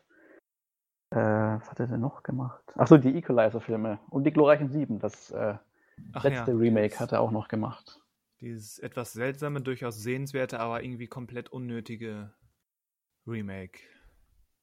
Genau. Also er ist, also ja, mehr solche Filme hat er halt. Also ich würde sagen, so handwerklich kann man dem meistens auch nichts äh, anprangern, aber die Filme, also ja, glaube ich, ein guter Handwerker, aber ist so eine wirklich starke Stimme hat er jetzt auch nicht oder irgendwie außergewöhnliche Filme. Ne, ich glaube auch. Also de deswegen musste ich auch wirklich gerade googeln, um überhaupt in Erinnerung zu rufen, was war das überhaupt? Was hat er gemacht? Da ist dann Fellini nochmal ein anderes Kaliber. Also den, die zwei kann man nur schwer vergleichen, aber ähm, ja. wahrscheinlich wird auch Foucault in seiner Karriere nicht mehr die Filme machen, damit er eher erinnert wird als Fellini. Also wahrscheinlich die, die Fußstapfen wird er nicht drehen. Also es wird wahrscheinlich nie so was sein, dass Foucault-Filme äh, Foucaults äh, und dann kommt der Filmtitel heißen werden, wie bei Fellini, der irgendwann seine Filme nach sich, nicht nach, nach, sich benannt hat, aber sein, sein Name war im Filmtitel mit drin. Meinst du nicht, also, dass irgendwann äh, Antoine Fuquas 8,5 kommt? Würde mich überraschen, aber ähm, ja, könnte ja sein mit Denzel Washington dann halt in der Hauptrolle. Richtig. Wahrscheinlich. Denzel Washington ist dann Antoine Fuquas alter Ego. genau. Wäre möglich, aber ähm, wir haben jetzt ja beide quasi schon so genau genannt, deswegen kann jeder für sich entscheiden. Also zumindest Foucault haben wir jetzt ein paar Filme aufgezählt, ob er für ihn bei F steht oder ob es Fellini ist. Und Fellini ist wieder so ein Ding, da muss man halt überlegen, wüsste ich jetzt nicht, mit welchen Filmen man dem halt anfangen sollte. Ja, der genannte 8,5 ist ja irgendwie so der berühmteste, vielleicht neben ähm, La Dolce Vita. Aber 8,5 ist halt auch schon, der hat auch wieder diese mehrere Metaebenen halt wieder. Der ist wieder ein bisschen anstrengender vielleicht einfach, ähm, weil er nicht so einfach anguckbar ist, sondern muss schon ein bisschen mitdenken. Oder hat so ein bisschen Interpretationsspielraum. Ja gut, den, den haben die alle. Streng genau, ja, macht, ja. macht 8,5 ja mehr Sinn, weil es ja eben auch so eine Halbautobiografie ist, wenn man schon ein bisschen bewandert ist in Fellinis Schaffen. Das stimmt. Aber wenn man halt als ersten Film ist man wahrscheinlich eher, dann weiß man nichts von ihm, wenn man halt so aus Null, aus dem Stegreif sich das anschaut von ihm, ohne nur seinen Namen zu kennen, ohne sich mit seiner Biografie beschäftigt zu haben. Ja, ähm, ich meine, das, das Autobiografische zieht sich ja durch, durch nicht wenige Fellinis auch. Ähm, Fellini Stadt der Frauen, ähm, ebenfalls schon nach ihm selbst benannt und obwohl es ja. so komisch klingt, ist auch sehr autobiografisch wieder mit seinem Standard-Alter Ego Marcello Mastroianni. Ähm, und selbst äh, Julia und die Geister oder Gespenster, ich weiß gar nicht, wie sie es übersetzen, ähm, ist, obwohl es auch ähm, eben um, um die Frau geht, um eine Frauenfigur, ist auch definitiv ähm, sehr autobiografisch gefärbt. Von einem Film mhm. wie Amakor, der, der glaube ich, sogar explizit autobiografisch sein soll, ganz zu schweigen. Am besten liest man halt einfach da, also wenn man quasi einen Film schaut und nichts mit anfangen kann, oder also man kann sich ja auch immer was kurz anlesen, auch nochmal. Also hilft immer, ja. ja. Na, wenn man sich mit jemandem wie Fellini, glaube ich, auseinandersetzen möchte, dann hat man ja bestimmt auch die Motivation, vielleicht sich was dazu durchzulesen, irgendwie. Das gehört dann vielleicht dazu. Bei Michael Bay muss man nicht irgendwie, also muss nicht immer das Negativbeispiel sein, dass Michael Bay hat, also, aber man muss ja nicht das immer sagst was, du. Da kann man auch kluge Sachen zu lesen. Genau, also es ist halt, aber man, man, muss quasi, um seine Filme zu verstehen, wahrscheinlich nicht irgendwie viel Vorarbeit leisten oder im Nachhinein. Man kann sich Bad Boys anschauen und den gut finden, was völlig legitim ist und ähm, also den ersten Teil. Und ähm, bei Fellini ist es halt anders. Da muss man vielleicht dann schon oder hat eher Interesse daran, was dazu zu lesen, weil man vielleicht nicht 100% dahinter gestiegen ist, was jetzt alles bedeutet oder ja. Ja, Fellini gehört ja nicht ohne Grund zu den Regisseuren oder Künstlern, die ein eigenes Adjektiv bekommen haben mit Fellini-esque. Ja, genau. Das, also das nicht, nicht ohne Grund. Ich finde, das sollten wir beim bereits gesehenen Forum einführen. Vestuesque. Und damit was? möchtest du was beschreiben? Genau, für was das steht weiß das ich noch nicht. Jetzt ist der Begriff erst da gewesen. Ich äh, überlege mir das nochmal. Okay, überleg dir mal. Das ist die richtige Reihenfolge. Erst den Begriff festlegen, dann mit Bedeutung ja, ja, so macht man es doch, oder? Ja, auf jeden Fall. Ja, ähm, F, ich glaube, da gibt es nichts Wichtiges mehr, oder? Gibt es noch berühmte Regisseure mit F?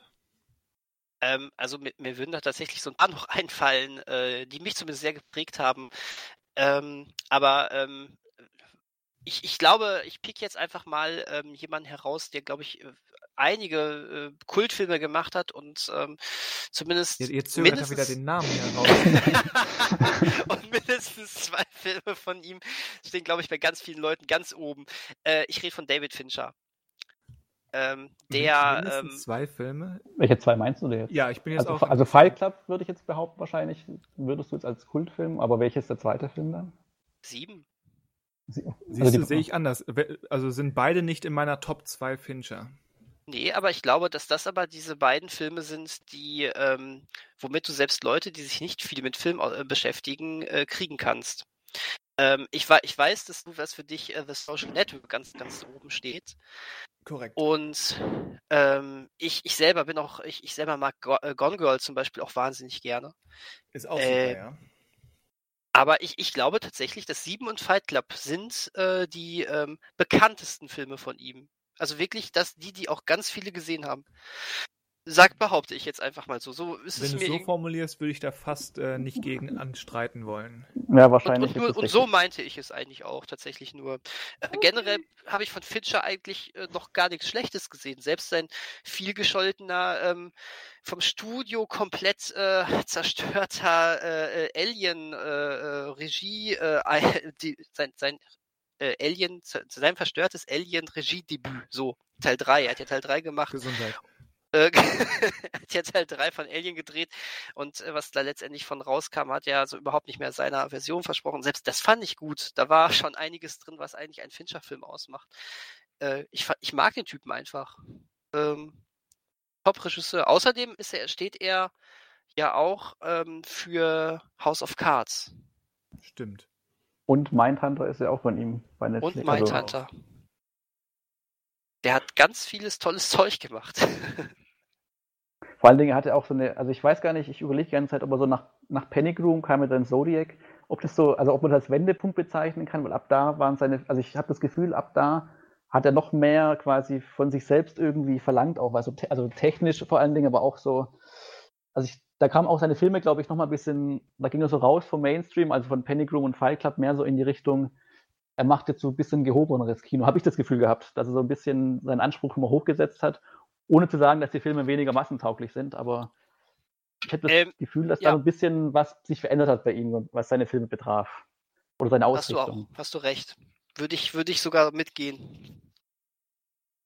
Auch wenn natürlich jetzt gut Social Network. Also er hat ja nicht mehr so viel gemacht. Er hat ja wirklich ähm, äh, sich dann Zeit gelassen immer für seine Filme. Oder jetzt gerade auch, also war doch Gone Girl war der letzte Kinofilm von ihm, oder? Also seitdem kann man nichts mehr. Also hat er nur noch House of Cards halt gemacht Ist korrekt, glaube und ich. Mindhunter. Ja, Ja, das- ja, das, äh, ja. das ist so, genau. Ja.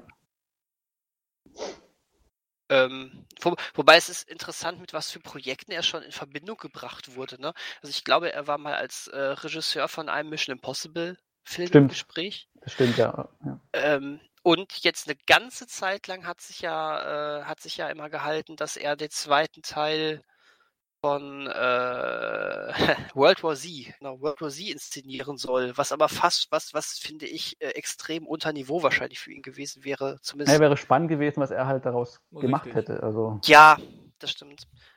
Das stimmt. Aber nee, seit, seit sechs Jahren hat der gute Fincher keinen Kinofilm mehr gemacht. Es kommt ja jetzt, also es, es kommt jetzt wieder ein Film, ein Spielfilm, muss man ja sagen, weil er bei Netflix erscheint. Muss mal gucken, wiefern der ins Kino kommt, aber. Ähm, Ja, da es ein großer Ja. Netflix-Film ist, wahrscheinlich ungefähr so wie Roma. Wobei der derzeitigen Situation, je nachdem, wann sie ihn veröffentlichen, können dann eben noch weniger Kinos zeigen, weil sie ihn vielleicht nicht ins Programm nehmen oder nicht so viele Kinos offen sind. Aber schauen wir mal, wann der Film erscheint. Ja. Schauen wir mal, Ja. genau. ja. Äh, in unserem spontanen Regisseur ABC äh, wollen wir einen Schritt weiter gehen? Ah, Geh, gehen wir denn jetzt. Wie gehen? Also gehen, gehen. Ja. Also nicht wie ge- gehend langweilig, sondern ach, ist egal. Macht weiter. Wir haben schon verstanden, aber es ist, war halt nur so semi-witzig. Äh, äh, nein, das war überhaupt nicht witzig. Sag doch mal einfach, wie es war. Das war scheiße, war das. So. Ähm, äh, G, da, da müssen wir natürlich äh, Xavier Gens benennen. Regisseur von Hitman. Wen? Jeder stirbt alleine. Der Franzose. Ach so, ja. Ja. Ich weiß auch nicht, wie man ihn ausspricht, weil es eben Franzose ist, der, der Ganz heißt. Nee, Gens. Nicht ganz. Gens? Bist du sicher? Ja, Gen, ja, Gens. Ich rede von Ganz, der, hin, der hier Silent Hill gedreht hat. Ne? Ja, schon, schon klar, aber spricht man ihn im Französischen Ge- Gens aus? Oder Also Jean G- vielleicht, oder also wegen dem Ja, G. Ach so, oh ja, okay, okay, okay, das stimmt. Aber äh, er wird geschrieben, ja, G-E-N-S. Ich habe es jetzt einfach mal ganz doof deutsch ausgesprochen. Was? Moment, Moment. Ja. Xavier Gens. G-E-N-S. Hat Fr- Frontiers gedreht und äh, Hitman. Ach so, und, Moment, ich äh, war gerade bei, ah, ich war bei, ich war bei Christoph Gans. Christoph Ganz? Äh, äh, ja, Moment, das ist doch dann Ach, der. stimmt, es gibt zwei. Ach, genau, ich, äh, äh, stimmt, es gibt auch Christoph. Ich war auch eigentlich im Kopf, war ich bei Christoph Ganz, ja, und ähm, Der Pack der Wölfe, der hat Silent Hill gemacht. Und Genau. der hat auch Silent Hill gemacht, genau. Aber ich äh, äh, rede von Xavier, Xavier Gens. der hat aber Äh, nichts Oh dafür. Gott. Der, Und äh, äh, das war eigentlich auch nur ein totaler Spaßeinwurf von mir. Wir können weitergehen. Okay. Ja, da, da. Aber ich bin beruhigt, dass Manuel auch ähm, erst bei Ja. dem anderen war. Äh, tatsächlich, ich habe hier so eine Liste äh, vor mir. Ich habe auch drauf geklickt, weil ich dachte, das wäre der Silent Hill-Regisseur gewesen. Ähm, aber gut.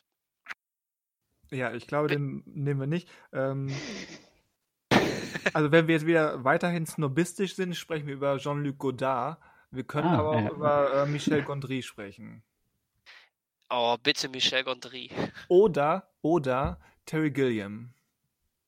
Äh, können wir auch nicht machen. oder wenn wir äh, bei dem Niveau bleiben wollen, von F. Gary Gray. der zwei Gs sogar hat. Also, Stimmt. nee, nee, also, also sonst. Achso, Dennis Gansel würde mir noch einfallen, ein deutscher Regisseur, aber muss man jetzt auch nicht reinnehmen. Aber wir können ruhig bei. Ähm, bei wem waren wir jetzt? Such dir Äh, aus. Nicht Godard, Ja, sondern was war der zweite? Ach, Gondry oder ähm, Gilliam. Gilliam. Gimlim, ja. Zwei spannende Ja. Leute. Drei spannende Leute. Alle waren spannend, die wir gerade genannt haben. Vor allem Xavier Gens. Xavier nennt man nie, das stimmt. Xavier Gens. Ja, vor allen Dingen der. Aber bei Michel Gondry ist es halt so, da kann man ja auch sich einige Musikvideos anschauen. Da ist man ja mit Serien, äh, mit, nicht mit Dam- Filmen und, und Serien, an, ja. sondern Musikvideos ja auch, ähm, die man bestimmt bei YouTube ganz einfach findet. Ähm, genau, also ähm, Wel wel welches assoziierst du zuerst mit Gondry? mir fällt immer der Name, ähm, dieses eine, was quasi parallel rückwärts und vorwärts läuft. Äh, von wem ist denn das nochmal? Pa- Parallel rückwärts und vorwärts? Oder mein, mein, meinst du White Stripes, Dead Leaves and Dirty Ground, wo eben die Erinnerung an, an die alte Zeit eben auf, auf das zerstörte Haus jetzt projiziert wird, während er da durchgeht? Nein.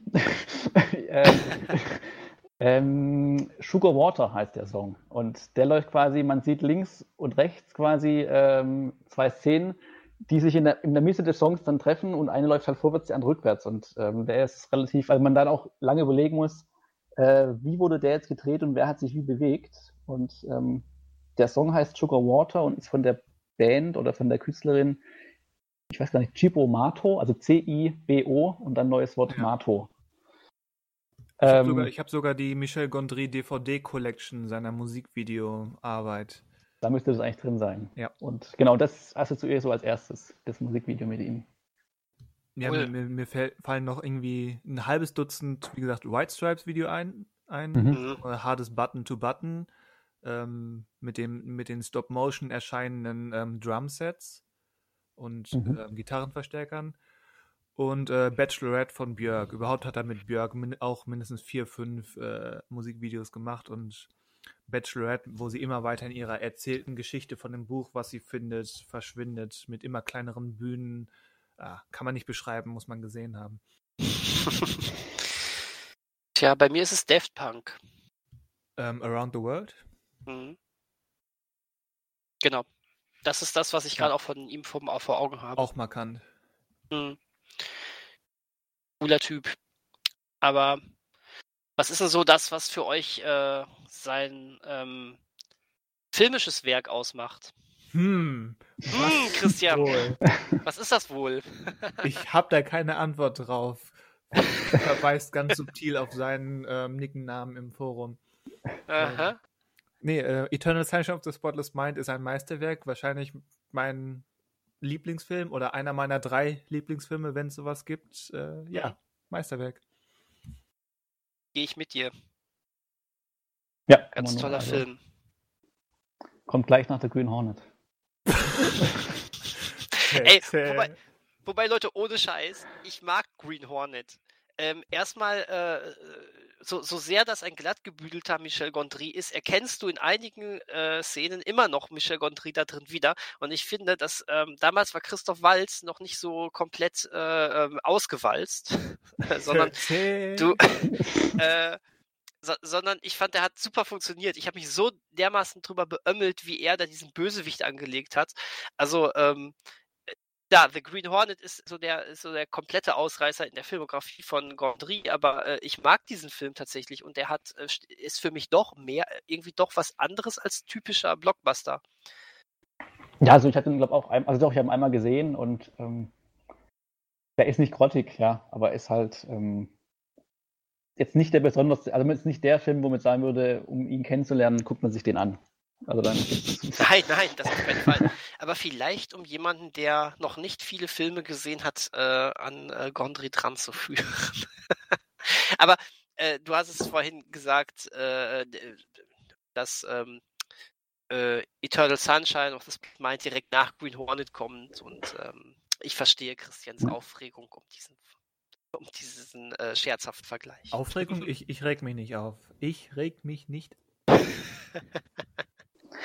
Welcher auch ähm, ganz nett ist, ist ja dieser, ähm, im Deutschen heißt der abgedreht, Be Kind, ja. Rewind, der halt äh, inhaltlich jetzt relativ, ja, also jetzt nicht groß was bietet, aber der so ein bisschen einfach diese Liebe zum Film und zum Film, Filme machen, so ein bisschen auch, was er, glaube ich, selber einfach privat auch lebt, ähm, so ein bisschen übertragen kann, einfach, wie halt, also es geht in dem Film darum, mit Jack Black unter anderem, dass die ja, ich weiß gar nicht warum, die ganze Videothek irgendwie ähm, die Kassetten kaputt gehen oder gelöscht werden, die äh, Bänder, und sie dann anfangen, populäre Filme einfach nachzudrehen im Hinterhof. Mhm. Mit den einfachsten Mitteln. Und ähm, ja. der ist ganz, also der ist nett, also der ist, kann man sich auch gut anschauen. Und aber ist auch wieder, ich würde sagen, einer von seinen Filmen, die so solide sind aus, äh, für sein Niveau und ähm, aber der halt mit einem bekannten Gesicht. ja. Aber ich, ich, ich finde aber, ähm, auch der Film funktioniert dann am besten, wenn, wenn Gondry sich komplett äh, austoben darf bei diesen geschwedeten Filmen, so wie sie genau, das nennen ja, dürfen. Das ja. sind da, da entstehen ja ein paar so großartige, äh, witzige Sequenzen dabei, ne? Das ist äh, richtig gut. Und ähm, was ich, was ich bei dem Film aber irgendwie toll fand, ist so dieses, ähm, leicht verklärte, romantisierte auch, ähm, auch gerade was, was äh, das Thema äh, Videotheken und sowas anbelangte. Denn als der Film ähm, rauskam, äh, abgedreht ist von 2008, ähm, da standen in Videotheken nicht nur VHS-Kassetten herum, sondern im Gegenteil, sie sind schon langsam komplett verschwunden. Ja, und ja. Äh, er erzählt wie selbstverständlich von dieser normalen Videothek, äh, die nur aus Videokassetten besteht. Also eigentlich, eigentlich ähm, ähm, bei einem anderen Regisseur, der nicht so verspielt an Sachen rangeht und ähm, so künstlerisch an Sachen rangeht, hätte man schon direkt den Daumen runter gezeigt, weil eigentlich das Konzept ähm, überhaupt gar nicht mehr funktionieren würde in der Realität. Genau, also lohnt sich auf jeden Fall da was nach. Weil sowas wie Science of Sleep oder der Schaum der Tage, das sind dann wieder, also die sind auch gut, aber die haben halt immer wieder diese mehreren Ebenen einfach. Und ich glaube, dass, also würde ich jetzt behaupten, viele Leute dann irgendwie Probleme vielleicht damit haben, wenn es so mehrere Bedeutungsebenen gibt oder halt nicht mehr so im Real, also nicht mehr so real alles ist, sondern ein bisschen Raum und sowas mit reinkommt, dass da vielleicht viele dann ein bisschen abgeschreckt davon sind. Aber jetzt bei Vergiss mein nicht ja genauso. Also. Äh, ja, klar, das stimmt. Aber ähm, und wir, ich, ich, ich glaube, wir müssen aber dann auch nochmal erwähnen, was wir äh, letztens im, im, im Podcast von vor einer Woche schon einmal erwähnt haben. Äh, äh, Kidding natürlich, ne? Die mhm. Serie. Mhm. Das ist äh, da auch nochmal, ähm, das ist, das, das, das spricht, das, das steht für mich so mit für das Beste von Gondry auch, äh, weil das ist, das ist, finde ich, sehr leicht zugänglich, aus meiner Sicht äh, zumindest. Und ähm, es hat trotzdem sehr diesen surrealen Charakter auch. Also ist cool. Mhm. Ja, dann haben wir den Gondry ja eigentlich gut repräsentiert jetzt als für den Buchstaben G. Würde ich es auch sagen. Und wir, wir, sollten aber noch einmal erwähnen, dass, dass es äh, Christi, Christians äh, absoluter Lieblingsfilm oder zumindest äh, einer von seinen absoluten Lieblingsfilmen ist. Ne? Äh, Vergiss mal nicht. das nicht? Na, das kann man nicht häufig genug erwähnen, Christian.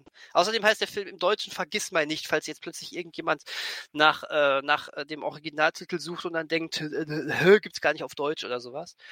Ähm, wobei der deutsche Titel hier, ach egal, ist ein anderes Thema. es, gibt, es gibt ihn auf Deutsch. So. Tja. Ähm, ja. H. H. Also es gäbe einmal Hitchcock, Da hat man dann wieder so ein paar Filme zur Auswahl. Ja, Hitchcock ist so ja. gewaltig, da könnte man einen einzelnen Podcast drüber machen. Wahrscheinlich könnte mit seinen Filmen ein komplettes ABC seiner Filme aufbauen. Also Fast, ja. Gegen Buchstaben wahrscheinlich. Ähm, aber was gibt es denn noch mit H? Äh, der, der große Spaßvogel Michael Haneke. Oder Michael Bulli-Herwig, der andere Spaßvogel. der, der ist doch total ernst und geht zum Lachen in den Keller. Stimmt, Michael Haneke gibt es natürlich. Wobei Michael Haneke ist jetzt, was hat Michael Haneke ist jetzt auch so ein bisschen vom, also nicht vom, vom, äh, wie heißt das, von der Bildfläche verschwunden. Was, hat, was war denn sein letzter Film? Sein letzter war Happy End. Genau, aber der ist doch auch schon wieder zwei, drei Jahre her. Mindestens zwei, ja. Ich meine aber, dass er auch, glaube ich, eine Serie jetzt für, ähm, vorbereitet, meine ich, irgendwo gelesen zu haben. Aber gut, ja. Hat er auch schon vorher einiges gemacht, bevor er bekannt wurde mit das weiße Band. Hat er eigentlich so. Ja. Aber wir hatten schon genug ähm, Spaßbremsen hier. Ja. Ähm, vielleicht möchte insbesondere Daniel Fragezeichen über John Hughes sprechen. Hat hm. Daniel sich wieder verabschiedet? Er will nicht über ihn sprechen. Nein, er möchte nicht. Möchtest du über John Hughes sprechen? Ähm, können wir gerne, also ja, also es hat ein John Hughes, das ist immer schwierig, weil er viel auch als Drehbuchautor und als, äh, als äh, Produzent ähm, beteiligt war, kann man trotzdem nennen. Also weil mir fällt immer zuerst bei ihm Kevin allein zu Hause ein und Kevin allein zu Hause hat er wohl ja nur geschrieben und produziert. Ja, aber nicht, Regie Chris Columbus, glaube ich. Genau, ja. Aber das ist der erste Film, der mir meist mit ihm einfällt, Christopher Columbus, ja. Und, oder Chris, heißt der Chris oder Christopher Columbus? Aber egal. Wahrscheinlich ähm, ist sein Geburtstag Christopher, er geht aber nur ähm, mit, auf, mit Chris durch die Welt, glaube ich. Ja. Also der fällt mir bei ihm ein und eben Breakfast Club, den er halt auch wirklich aber dann Regie geführt hat. Das sind so die, die genau. er mir genau. dann allein, also der auch gut immer noch heutzutage anschaubar ist. Weil John Hughes ist ja leider, glaube ich, relativ, also das heißt relativ, aber ich glaube, er ist nicht allzu alt gestorben. Ich glaube auch. Also ja. ich glaube, er war schon über 50, aber er war, also viel älter war er, glaube ich, jetzt auch noch nicht. Auf jeden Fall, also er lebt nicht mehr. Hat sich aber, glaube ich, auch die letzten Zeit seines Lebens dann auch ein bisschen zurückgezogen gehabt. Also sein groß, großer Output waren so die 80er, Anfang 90er und dann wurde es, glaube ich, nach und nach weniger. Die, die, mittlerweile ikonischen, wenn man das so nennen möchte, äh, Teen-Dramödien. Genau. Ein ja. bisschen Name-Dropping zu betreiben. Ähm, 16 Candles, Breakfast Club hast du genannt, Pretty mhm. in Pink. Und dann ging es so ein bisschen, ähm, ach ja, Fer Ferris macht blau. Mhm. Und dann ging es so ein bisschen erwachsener mit ähm, Ein Ticket für zwei, Planes, Trains and Automobiles mit äh, John Candy und äh, wie heißt er? Äh, ja, wie heißt er denn? Ich weiß gar nicht, bei welchem Film, aber ein, wie heißt der im Original Ein Ticket für zwei? Planes, Trains and Automobiles. Mein äh, Gott. Steve Martin, oder? Steve Martin, genau. Ah. Ich wollte gerade sagen, der Typ, der schon mit 30 weiße Haare hatte. Ähm. genau, cooler Typ auch.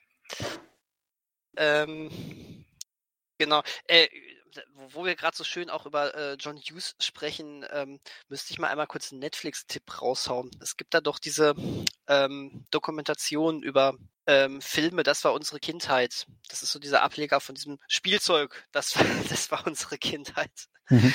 ähm, und ähm, das ist theoretisch in das vier Folgen und in jeder Folge wird äh, so ein bisschen ein Film beleuchtet. Äh, ist so ein äh, sehr sympathisch gemachtes Making-of eigentlich, wo man sich an so alte Filme erinnert. Und ähm, unter anderem ist, ähm, also eine Folge behandelt komplett äh, Kevin allein zu Haus. Und äh, mhm. da wird ähm, an einer Stelle sehr viel über John Hughes gesprochen und auch ähm, ähm, dass er sich eben irgendwann sehr zurückgezogen hat, dass er dann eben, ich glaube sogar an einem Herzinfarkt war es, äh, sehr plötzlich verstorben ist. Ähm, äh, ihr habt recht, er war wirklich nicht besonders, ähm, er, der ist äh, irgendwann mit nach 50 gestorben oder sowas und ähm, der hat schon einen enorm hohen Stellenwert äh, in den 80er Jahren gehabt. Das mhm. ist ähm, wirklich enorm. Und ich meine, nicht umsonst zitiert auch heute noch ein, ein Bumblebee, der in den 80ern spielt, äh, äh, die, eine ganz be berühmte Breakfast Club-Szene. Und, und ähnlich wie Fellini zu Fellini-esque wurde, ähm, ist ja auch John Hughes so quasi sein eigenes Genre geworden. Wenn heutzutage so eine Teen-Komödie, Teen Coming-of-Age-Film rauskommt, ähm, dauert es nicht lange, bis die Leute eben mit den John Hughes-Vergleichen ankommen. Ich glaube sogar, als ähm, die Spider-Man-Lizenz äh, zurück zum MCU ging oder überhaupt erstmal ins MCU wieder ging, äh, dass es hieß, äh, ja, uns schwebt bei der neuen Version von Spider-Man ähm, so eine John Hughes-Version von Spider-Man vor. Das wird so in etwa gesagt. Und Mhm. äh, da merkt man, das ist wirklich, wie du schon sagst, dieser Name hat direkt so ein, ähm, ähm, mit dem verbindet man so ein ganz bestimmtes Paradebeispiel eines Genres. Das Ja, ist einfach so. stimmt. Und das ist cool. Das muss man erstmal schaffen. Auf jeden Fall. Was ich gerade entdeckt habe, ist, es gab parallel zu Kevin allein zu Hause, gab es den Film Kevins Cousin allein im Supermarkt. Von dem habe ich noch nie gehört. Bitte Auch was? geschrieben von John Hughes. Wie lustig ist das denn? Das habe ich auch noch nicht gewusst. Aber ich glaube, also im, im Original heißt der Career Opportunities, also Karrierechancen. Und ich glaube, dass der vielleicht in Deutsch nur zu Kevin, äh, weil ich guck Ja, mal gerade, es spielen auch kein, 100 es, also die Familienname von, also McAllister taucht nicht auf. Ähm, aber John Hughes war beteiligt, aber ich glaube, es hat überhaupt nichts mit Kevin allein zu Hause zu tun. Ja, da war wieder, Nur, mal wieder so ein findiger deutscher Titelmacher. ja, genau. Mhm. Ja, sowas kennt man ja. Verrückt. Aber, aber irg irgendwie auch lustig. Kevin, äh, Kevins Cousin allein im Supermarkt. Perfekt. Das ist, äh, wenn das mal nicht ein äh, guter Film für den nächsten äh, Videoabend ist. Auf jeden Fall. Nur echt in VHS. Ja, die, ja, damit kenne ich mich ja aus. Mittlerweile wieder. Richtig. So, äh, ich habe ein Problem. Mir fällt nicht Bitte. ein Regisseur mit I ein. I. Ingmar Äh, Bergmann. Ach nee, verdammt. Nachname I. Hm, Hm. Ich meine, mir- fällt einer ein, aber ähm, der ist so obskur. Ich habe einen einzigen Film mit ihm gesehen. Ähm, das ist der japanische Regisseur Johei Imamura. Ich entschuldige mich für die Aussprache. Ähm, ja, abgesehen von, von der Ballade von Narayama habe ich nichts gesehen äh, und kann entsprechend nicht viel über Herrn Imamura sagen. Wir könnten aber Alejandro González Inarritu nehmen. Uh, gut, uh das, das ja. Geräusch meiner Hand, die auf die Stirn schlägt. Der hat so ein paar Filme mittlerweile gemacht, die man Stimmt. empfehlen kann. Ja, der, der, der Wald vor lauter Bäumen und so. Ja, da ist was. Boah, ich, ich finde das äh, übrigens gar nicht mal so leicht. Man hat so tausend Regisseure im Kopf und jetzt sollst du genau einen von Ja, ja. Buchstaben nehmen. Das ist, ähm, deswegen sei dir verziehen, Christian. Ja, wir spielen hier äh, Stadt, Land, Fluss eben, nur eben mit Regisseuren. Stimmt, stimmt. Als, als Strafe darf, äh, als Strafe musst du jetzt direkt äh, den ersten Film nennen, der dir einfällt von Iñárritu. Der erste, der mir einfällt, ähm, ist wahrscheinlich Amores Perros, weil es immer noch meiner Meinung nach ähm, sein geschlossenster bester Film ist. mhm. Sein, war es sogar sein Debüt oder war davor irgendwas super Kleines? Ich glaube, also ich, wahrscheinlich hat er wenn dann was Kleines, aber ich meine auch, das ist gefühlt, so- gefühlt ist es sein Debüt. Ja. Auch wieder ähm, sich überschneidende Handlungsstränge in, in Mexiko. Ähm, insbesondere rund um einen Autounfall, der dann diverse Beteiligte zusammen ja, beeinflusst, wenn man das so nennen möchte. Das war ja eine, eine Zeit lang sein Stil. Das hat er auch in, in 25 Gramm so weitergeführt und in Babel auch. Liegt das 21 nicht sogar 21 inoffiziell als Ja, genau. äh, Also- Trilogie? Ja, in so Ja. eine thematische Trilogie, genau. Ja. Ähm, ja, und, und Amores Perros ähm, macht das meiner Meinung nach am besten. Da kommt auch dieser Hang zu etwas ähm, brachial realistischer Darstellung von, von Schmerz und Leid ähm, am besten rüber. Ähm, ja, ist, glaube ich, in meinen Augen sein bester Film immer noch. Ich weiß nicht, ob das gut oder schlecht ist, wenn, das, wenn der Debütfilm der beste Film ist. Mal Orson Welles fragen. Ich würde sagen, er hat danach zumindest ähm, keine schlechten Filme gemacht. Also es würdest, oder würdest du sagen, hast du einen Film, den du gar nicht, mit dem du gar nichts anfangen kannst von ihm? Also die sind alle mindestens interessant, aber ähm, ich finde die halt, je erfolgreicher er wurde, desto mehr ist ihm das gefühlt in den Kopf gestiegen. Und mit in den Kopf gestiegen meine ich, dass er das halt ähm, zu sehr in den Film hat fließen lassen. Insbesondere Birdman mit, mit dieser elendigen ähm, ja, ähm, Doppelebigkeit, ähm, mit, mit der etwas sehr selbstgefälligen Präsentation und dann mit dieser elendigen Szene mit der Kritikerin. Ähm, Mhm, mhm, mhm. also der Filmkritikerin. Hm. Und auch, und auch diese, diese generelle Ablehnung ähm, gegen, gegen Unterhaltungsfilme und Superheldenfilme, die da mitschwingt. Hm. Mhm. Ähm, wo, wobei, wie du schon sagst, ähm, aber auch trotzdem ein, ein, ein Birdman echt ähm, sehens, sehenswerte äh, Momente hat und sei es nur ein äh, sehr interessanter Kampf zwischen Edward Norton und Michael Keaton. Ne? Ja, wie gesagt, ähm, die sind alle mindestens interessant, von daher kann ja. ich die nicht als wirklich schlecht bezeichnen. Aber von den drei äh, mexikanischen Amigos, ähm, Inarito del Toro und Alfonso Cuarón, ähm, ist er, dessen Filme ich am wenigsten mag im Durchschnitt. Mhm. Hm. Ähm, Gehe ich, geh ich mit. Gehe ich total mit, ja. Manuel? Ich, ich überlege gerade, ich gehe gerade so ein bisschen durch, was mhm. so gemacht. Ich finde, also, ja, Del, ja, Del Toro fällt so ein bisschen, also fällt nicht raus, aber der war ja schon die ganze Zeit mehr in den Genrefilmen einfach drin. Ja, das stimmt. Und ähm, der macht einfach völlig, und gut, Cuaron hat halt nach Harry Potter, ähm, ja, wobei, er hat ja den Children of Man gemacht und Gravity. Die machen schon unterschiedliche Filme eigentlich. Aber klar ist die Frage, wenn es jetzt ein neuer Film von dem und dem gibt, ist die Frage, bei wem hört man eher oder horcht man mehr auf als im anderen? Weil ich glaube, Inarito hat ja jetzt seit The Revenant nichts mehr gemacht, oder? Oder hat er irgend, also weder Fernseh Serie noch irgendwas anderes. Mir ist nichts bekannt. Ich glaube, der lebt nee, jetzt mit seinen zwei Oscars einfach. Ähm, ja, vielleicht war das sein Lebensziel. Ja. Das Coole ist ja, dass, dass die drei Mexikaner in den letzten sechs Jahren vier Oscars gewonnen haben. Also vier beste Regie-Oscars. Mhm. Ist schon krass. Ja, ja. Ja, aber auch unter, also schon, also was heißt zu Recht, aber es ist immer, immer schwierig bei den Oscars, aber nicht unverdient. Ja, die, die Oscars sind ein schwieriges Thema, aber ja. ähm, ist schon, ist schon in Ordnung. Ja. Man kann die schon prämieren. Also, jetzt haben wir die beiden auch erwähnt, weil D und C hatten wir ja schon, aber. Stimmt, aber die, das waren tatsächlich auch zwei sehr wichtige. Gerade, gerade Del Toro ist ja, ähm, dem kann ich ja richtig viel abgewinnen. Selbst es, es gibt ja einfach so, ähm, das habt ihr wahrscheinlich auch, es gibt einfach so Regisseure, äh, selbst, selbst ein schwacher Film von denen äh, begeistert einen in gewisser Weise, einfach weil, äh, weil er so eine ir irgendwas mitschwingt, was einfach, was einfach grundsympathisch ist. Und das habe ich bei Del Toro. Also, ähm, und, und ähm, ich, ich, ich finde, also ähm, er schreibt ja, glaube ich, von den dreien am meisten und am ehesten auch mal im, ähm, beim, Main beim Mainstream-Kino vorbei, trotz seiner sehr außenseitigen Filmen. Und ich finde selbst so, so sowas wie ähm, äh, Pacific Rim, äh, wo eigentlich sehr wenig von ihm noch noch, also äh, vergleichsweise sehr wenig von ihm drinsteckt. Äh, da sieht man eigentlich sein Können, weil man sieht dann ja im zweiten Teil zum Beispiel, wie schnell sowas dann auch schief gehen kann.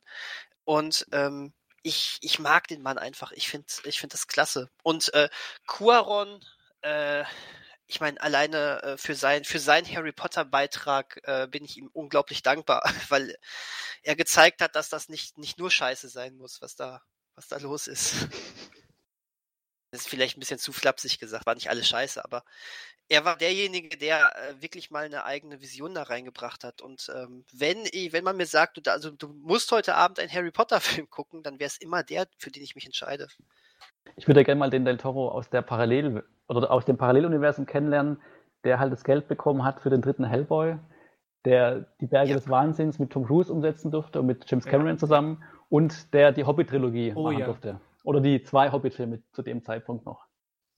Dann, dann, vielleicht... dann würde uns der, der Quack mit, ähm, mit der existierenden Hobbit-Trilogie erspart ja. geblieben werden. Aber da hat er auch, also der hat auch immer viele Projekte am Laufen, aber es wird nicht immer alles was. Oder er ist in vielen, für viele Dinge im Gespräch auf jeden Fall. Jacksons, Versi Jacksons Version womit wir ganz elegant ähm, ah, im nächsten Buchstaben, ja, sehr könnten. gut. Jacksons Hobbit-Version ähm, finde ich da, ja, ähm, um es nicht zu frech auszudrücken, ähm, ich würde auch lieber ähm, Del Toros Zweiteiler sehen, als jemals nochmal ähm, die existierenden drei.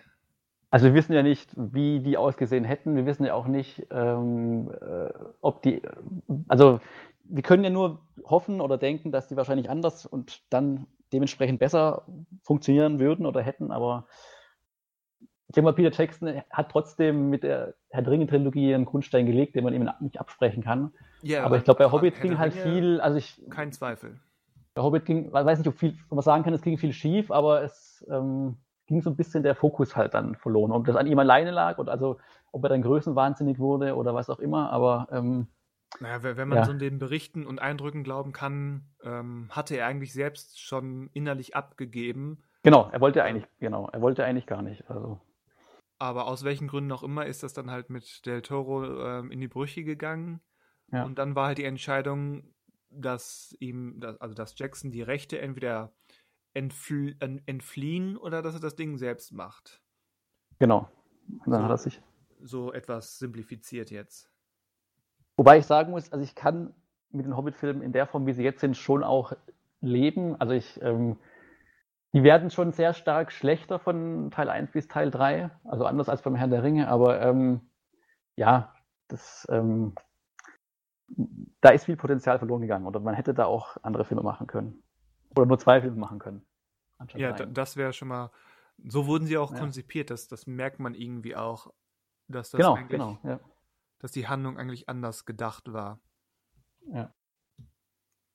Aber Und, Peter Jackson äh, ist ja auch spannend, weil er, er vorher der Ringe einfach völlig andere, also mal Frighteners und Heavenly Creatures abge also abgezogen, völlig andere Filme gemacht hat, als für die, die jetzt steht. Also für dieses große Blockbuster-Kino ist ja vorher der Ringe nicht bei ihm an der Tagesordnung gewesen, einfach. Also. Nicht so ganz. Äh. also das Geld war halt nicht da dafür. Reden wir über Peter Jackson? Peter Jackson. Ja. Ach so, ach, ich dachte, wir reden über Jim Jarmus. Schade. Deine, deine technischen Probleme ähm, haben verhindert, dass du dich für, für Jim Jarmusch einsetzen kannst. Ah, okay, das ist nicht wir, schlimm. Wir sind halt von Del Toros Hobbit zu Peter Jackson gekommen. Ich finde ehrlich gesagt, Peter Jackson war meine zweite Wahl. Ich bin damit sehr zufrieden. Okay. So, dann, dann, dann er, erzähl doch mal, wie du zum ersten Mal Braindead alias Dead Alive gesehen hast. Ähm, definiere wie. Also, was meinst du mit wie? Ja, wie du, wie du das empfunden hast im Film. Ach so. Ähm, es war eine verregnete Nacht. Im Jahre 2005. Es war der Halloween-Abend. Das denke ich mir auch gerade nicht aus. Es war der Halloween-Abend. Und ich äh, war sehr verstört. äh, ich wusste gar, ich wusste weil, gar weil nicht so es Pudding mit Ohren gab? Zum Beispiel. Das war ist mir nicht so sehr bekommen, glaube ich. Nein, ich, ich fand tatsächlich, dass Braindead ähm, eine ganz merkwürdige Atmosphäre ausgestrahlt hat. Ich fand den nicht, ich fand den irgendwie damals auch gar nicht, ich wusste nicht so richtig, was ich davon halten sollte. Ähm, irgendwie hat, fand ich den Film total amüsant, der hat mich aber auch irgendwie total runtergezogen. Ich weiß nicht warum. Ja gut, er hat nun, nun mal auch ähm, eine Botschaft, eine, eine sehr subtile ähm, Metaphorik in, in seiner Geschichte von einem Jungen, der sich von seiner beherrschenden Mutter lossagen muss, die am Ende zum zombiösen Monstrum wird. Ja, das stimmt. Und das ist schon äh, ernstes Zeug. Ein wenig, ja. Das heißt, du befürwortest es auch einfach mal zum äh, ich befürchte, wollte auch ähm, einfach abzuschalten. Tonprobleme zu haben, ja. Peter, Peter Jackson, ähm, von vom selbstgemachten Splatter-Effekten hin zum damals Multimillionen Dollar riesengroßen Hyper-Franchise, was auch immer. Ich kann es nicht mal richtig beschreiben, aber halt dieser Sprung, auch das, was Herr der Ringe eben zu Anfang war, und, und wie es entstanden ist und was für ein Wagnis das sowohl finanziell als auch konzeptionell ja. war, ist schon sehr erstaunlich. Da kann man immer noch sich wundern, dass es überhaupt geklappt hat in der Form. Also, dass ja. es umgesetzt wurde und durchgezogen wurde. Dass und es überhaupt ähm, in Produktion gegangen ist. Ja, genau. Also, es hätte auch anders laufen können. Hätte es. Ein, einiges sähe anders aus in der heutigen Filmwelt. Das sowieso, ja. Aber ähm, er war ja, also hat so ein bisschen ja schon diesen Del Toro-Touch ja auch. Also er ist ja eine sympathische Figur immer gewesen. Er war halt dieser Regisseur, der aussah so ein bisschen wie ein Hobbit und ähm, völlig aufging einfach in dieser, in dieser Arbeit, dieses Projekt. Also er wurde ja assoziiert auch mit Herr der Ringe immer. Er war immer so, also er hat sich nicht irgendwie vorne hingestellt, aber er hat halt, auch diese Making-ofs, die es dann dazu gab, wo er einfach immer zu sehen war, aber halt immer nicht so als Selbstdarsteller, sondern einfach der halt, dass sich, der völlig aufgeht einfach in dem Ganzen und Neuseeland als Land ja auch irgendwie auf die Karte gebraucht hat, irgendwie auch komplett und ähm, dafür ist es ihm das Land auch dankbar, irgendwie, was Tourismus und so weiter betrifft. Das ja. Ähm, hast, hast du mal diesen, diese drei, dreiteilige Video-Essay-Serie von Lindsay Ellis gesehen über die Entstehung des Hobbits? Ich habe sie mal gesehen, ja. Ich ähm, weiß aber nicht, wo du jetzt, worauf du jetzt hinaus möchtest. aber ich habe sie gesehen, ja. Ich will es auch nicht zu sehr anreißen, weil ich es jetzt auch ähm, nicht mehr wörtlich im Kopf habe. Aber da wird ja gerade auch im letzten Teil angerissen, dass zumindest die Hobbit-Produktion dann doch auch einige negative Konsequenzen für, für Arbeitsrecht und so weiter in Neuseeland hatte weil eben Gewerkschaften ausgehebelt wurden, um eben okay, ähm, okay. das in Neuseeland zu halten. Wie gesagt, ich hab, kann die genauen Prozesse jetzt nicht mehr rekonstruieren, aber ähm, Mhm.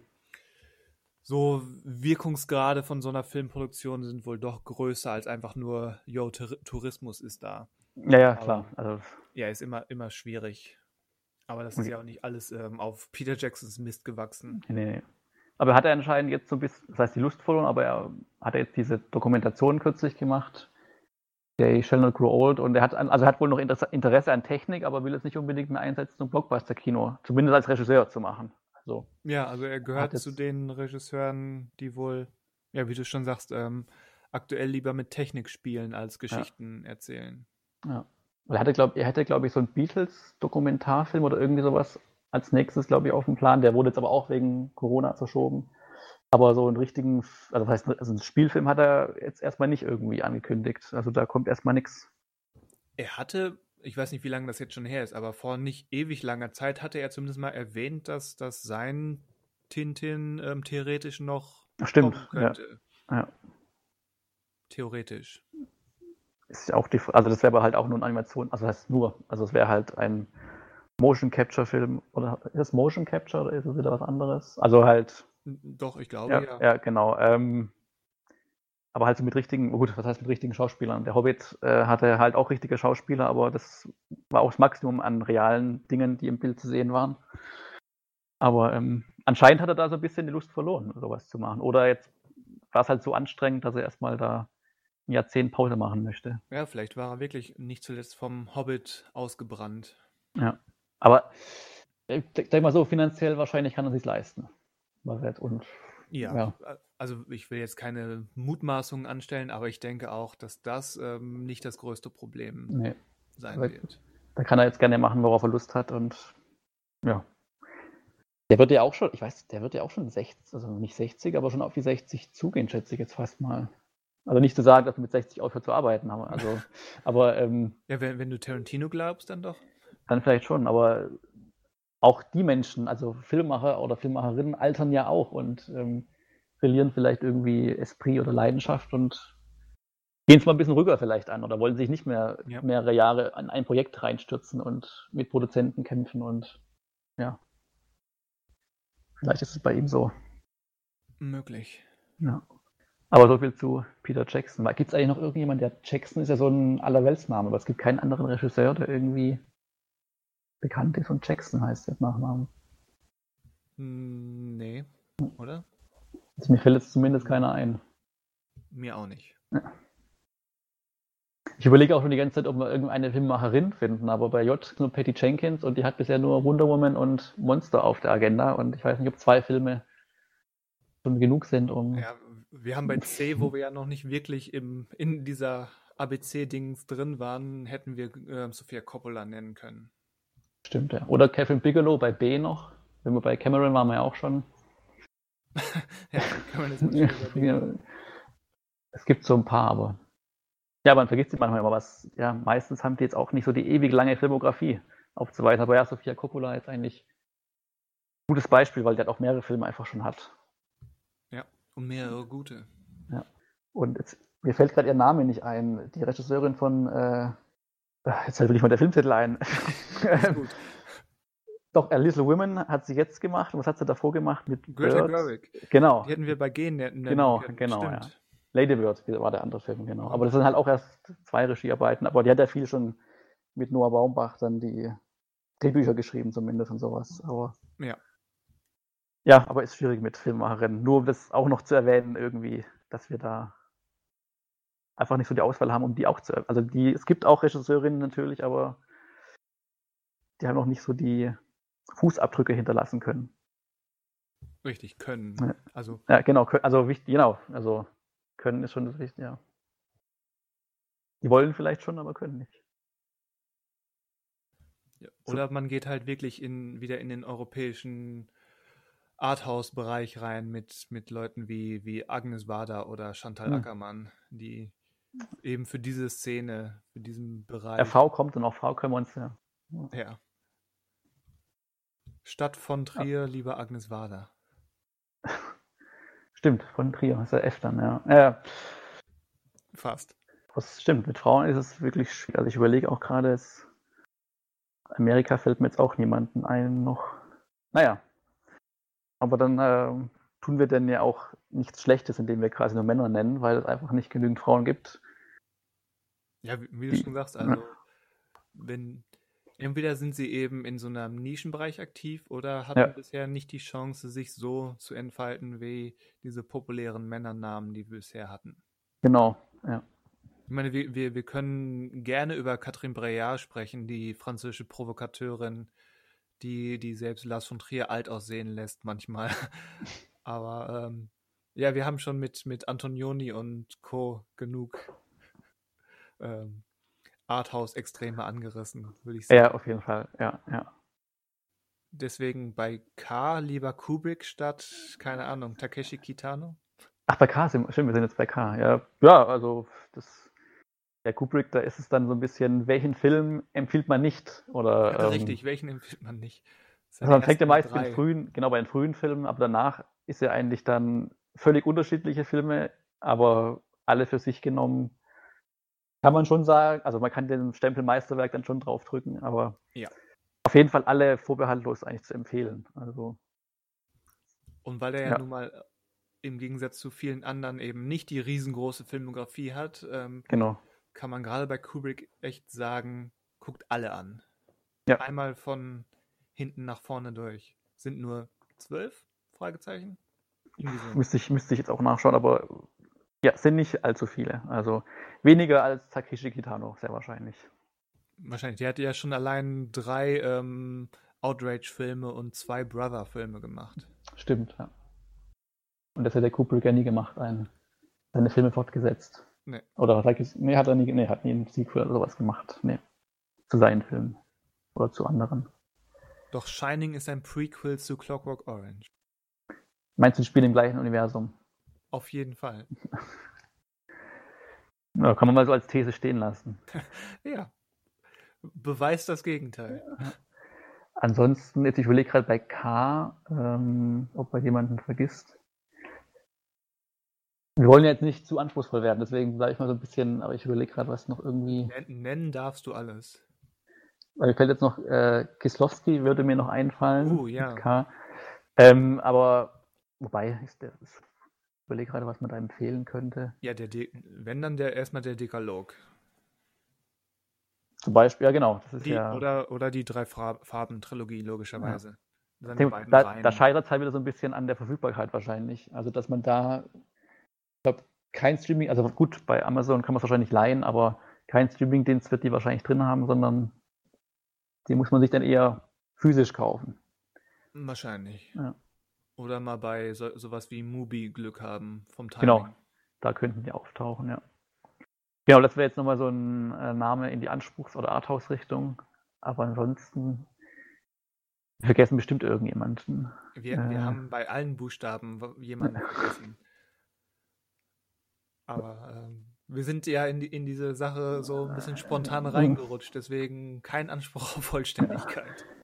Man kann uns da ja gerne ergänzen, also wenn dann Richtig. Namen völlig unter den Tisch gefallen sind. Bitte, wir sind zur Abwechslung mal diejenigen, die, die, vor, die dazu auffordern, ähm, dass ihr in den Kommentaren schreibt, und was ist mit XY und so, also Leute, Genau.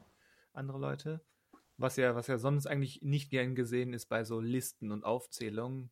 Ja. Ähm, Wenn man darauf hingewiesen wird, ihr habt aber das und das vergessen. ähm, hier, hier bitten wir darum. Es geht hier nicht um eine Rangfolge oder eine Reihenfolge, sondern einfach nur so Name-Dropping. Genau, rein, Ohne reinstes Name-Dropping. Ja. Quasi eine Liste, wo, wo ähm, Roland Emmerich neben Antonioni genannt wird. Genau. Gibt's auch nicht oft. Nö, aber ähm, haben beide den gleichen Beruf und deswegen werden sie auch gleich behandelt. Ja, ähm, K fällt mir auch nicht viel Nee, mehr ich ein, so spontan.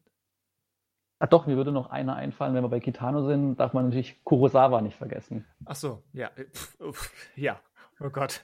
Ähm, mhm. Allerdings. Und da ist es dann wieder so, der hat auch, wobei ich, ich überlege, da hat schon ein bisschen was auf, ähm, einiges auf der Kante. Ähm, aber da gibt es dann so Sachen wie die Sieben Samurai oder Rashomon, die ich schon empfehlen würde, vorbehaltlos, Da, das man- sind mal gesehen haben sollte. auf jeden Fall. Und die auch, also die kann man auch aus der heutigen Sicht und ohne Zugang, finde ich, immer noch anschauen, weil er, also mit seinen Filmen ja auch viel beeinflusst hat. Deswegen ähm, sind ja auch für uns westlichen Zuschauer gut anschaubar. Auf jeden Fall, die sind ja auch irgendwie zeitlos. Wenn man nicht zu denen gehört, die sich irgendwie davor sträuben, Schwarz-Weiß-Filme zu gucken. Das stimmt, ja. Aber da hat er hat ja auch noch am Ende ein paar Farbfilme gemacht, also in Farbe. Da, Ja, Kann man auch ansetzen. Ähm, Ran oder Genau, ähm, genau, ja. Kagemusha ja. darf man sich gerne angucken.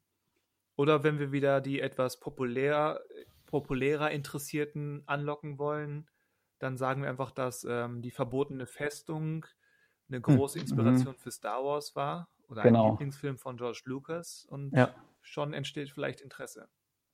Genau. Ich habe Interesse. Du hast Interesse, du hattest äh, interessante Tonprobleme. Äh, ja, das zieht sich durch diesen ganzen Podcast. Wir sollten das jetzt einfach als Running Gag äh, verbuchen und äh, ich freue mich schon, wenn ich wieder von euch getrennt werde. Ge gelegentlich. Weil, weil ich mich dann umso mehr freue, wenn ich wieder bei euch sein darf. Ist doch schön. Äh, Ja, oder? Hast du denn herausgehört, bei wem wir gerade sind? Ähm, da du äh, das Original von äh, Die glorreichen Sieben angesprochen hast, äh, wahrscheinlich bei äh, Kurosawa. Korrekt. Cool. Yeah! Ich habe aber die glorreichen Sieben trotzdem nie gesehen, obwohl einer meiner Lieblingsregisseure die glorreichen Sieben wohl angeblich immer anguckt, um, bevor er einen eigenen Film dreht, um sich zu inspirieren. Ha hast du denn die sieben Samurai gesehen, um die es ja eigentlich geht? Äh, Moment, Entschuldigung. Die glorreichen Sieben habe ich natürlich gesehen. Die Sieben Samurai habe ich nicht gesehen. So rum meinte Ah ich. okay. Okay. So rum war es. Entschuldigt. Weil äh, Mr. Spielberg sich ja auch die Sieben Samurai anguckt und nicht die glorreichen Sieben. Oh, Dem hätte ich beides zugetraut. Aber hast Ja, du denn stimmt. von Kurosawa schon was gesehen? Einen Film oder irgendeinen? Äh, ich glaube tatsächlich nicht, nein. Okay. Ich glaube tatsächlich nicht. Ähm, wobei man wahrscheinlich die Sieben Samurai mit am ehesten sehen sollte, oder? Ja, kann man so sagen, ja. Ja, ist, ist sicherlich der, der populärste. Ähm, oder eben, ja, wie schon gesagt, Ran oder ähm, Rashomon. Ja. Genau. Äh, nee, ist alles auf einer sehr, sehr langen, muss ich mal nachholen Liste. Ähm, mein Problem ist, dass ich dann irgendwie doch wieder bei meiner tausendsten Sichtung von Zurück in die Zukunft lande. Da bin ich irgendwie, ach, da muss ich mal dran arbeiten. Das Wir heißt, möchtest, noch- bei, bei Z sind wir genau, du willst jetzt galant zu Z springen einfach. Ne, ich glaube, da kommen wir heute auch nicht mehr hin. Meinst du, Zwinker, Zwinker? Ja, meine ich. Zwinker, zwinker zurück. wir sind ja auch erst, um jetzt ganz elegant weiterzumachen, um das durchzuziehen, äh, wir sind ja auch erst bei L. Ja, genau. Oder fällt mir niemand ein? Wie sieht es denn Niemand? bei euch aus? Nein, irgendwie nicht gerade. Hm, Wobei, wobei, warte, warte, doch, ich habe jemanden. Mein Gott, jetzt hat er es. Wahrscheinlich ganz anderen, als ihr dachtet. Äh, John Landis. Ja, ein Okay. ganz anderer als ich dachte. Richtig. Ja, aber aber ja. ich, ich, ich, ich, ich mag den. Ich habe äh, äh, Blues Brothers wäre auch mal so ein Kult-Kinofilm. Oder American Werewolf. Oder American Werewolf, richtig. Aber we, an wen dachtest du denn? An wen dachtet ihr denn? Äh, ich dachte zum Beispiel an Ang Lee oder an David Ah. Lynch oder, oder an, Spike Lee. oder Spike Lee Ja. oder äh, Richard Linklater. Kenne ich alle nicht. Nein, falsch, Scherz. Ernst, Alle- Ernst Lubitsch. Fritz Lang. Ja, genau. Die, Das stimmt. L ist einiges. Also, Da lässt sich einiges machen. Lord Äh. and Miller oder zumindest eine Hälfte davon. äh, Die, die verbinden dann gleich L und M. was? Das wäre ja ein Finale. ja, sagt was. Ich gehe alles mit. Ich fand die jetzt alle sehr cool, die ihr genannt habt. Äh, sind, sind sie ja auch. Also gerade die beiden Lees sind interessant. Hm. Auch wenn Ang Lee, ähm, wir hatten es ja gerade bei ähm, Peter Jackson angedeutet, ähm, auch, zumindest ist das mein Eindruck, jetzt nach zwei gewonnenen Oscars ähm, zu den Regisseuren geworden ist, die lieber mit Technik exper experimentieren als mit Mhm. Handlung, Geschichte, Figuren. Oh ja, Mhm. das stimmt. Gerade, gerade der letzte Ang Lee-Film war ja, Gemini, Mann. ja, war ja, war ja rein inhaltlich überhaupt gar nicht mit der Rede wert. Ähm, und hat sich ja sehr auf seine, ich drehe den Film einfach mit 120 Bildern pro Sekunde Sache ausgeruht, wobei die meisten Kinos, äh, zumindest bei uns in der Nähe, das ja dann zumindest, also sie haben ihn nicht normal gezeigt, immerhin, aber es war dann ja nur 60 Bilder pro Sekunde. Ähm, Die haben quasi nur die Hälfte von dem gezeigt, was Ang Lee gedreht hat. scheiße. Ja. Vielleicht, vielleicht ist uns äh, durch diese langsamere, also durch die weniger Bilder pro Sekunde ist uns vielleicht das wahre Genie dieses Films doch einfach, äh, einfach irgendwie durchgesickert. Aber ähm, wie cool er inszenieren kann, ist mir dann aber an der Motorradverfolgungsjagd trotzdem aufgefallen. Denn die war ziemlich, ziemlich schick. Ja, da würde ich dir zustimmen. In dem Film war sie das Schickste, ja, aber in Ang Lees Karriere ähm, schnell vergessen, wenn man sich eben an Tiger and Dragon und Co. erinnert. Tiger and Dragon, ist das nicht der Film, wo die, äh, wo die äh, den physikalischen Gesetzen gehorchend von Dach zu Dach springen?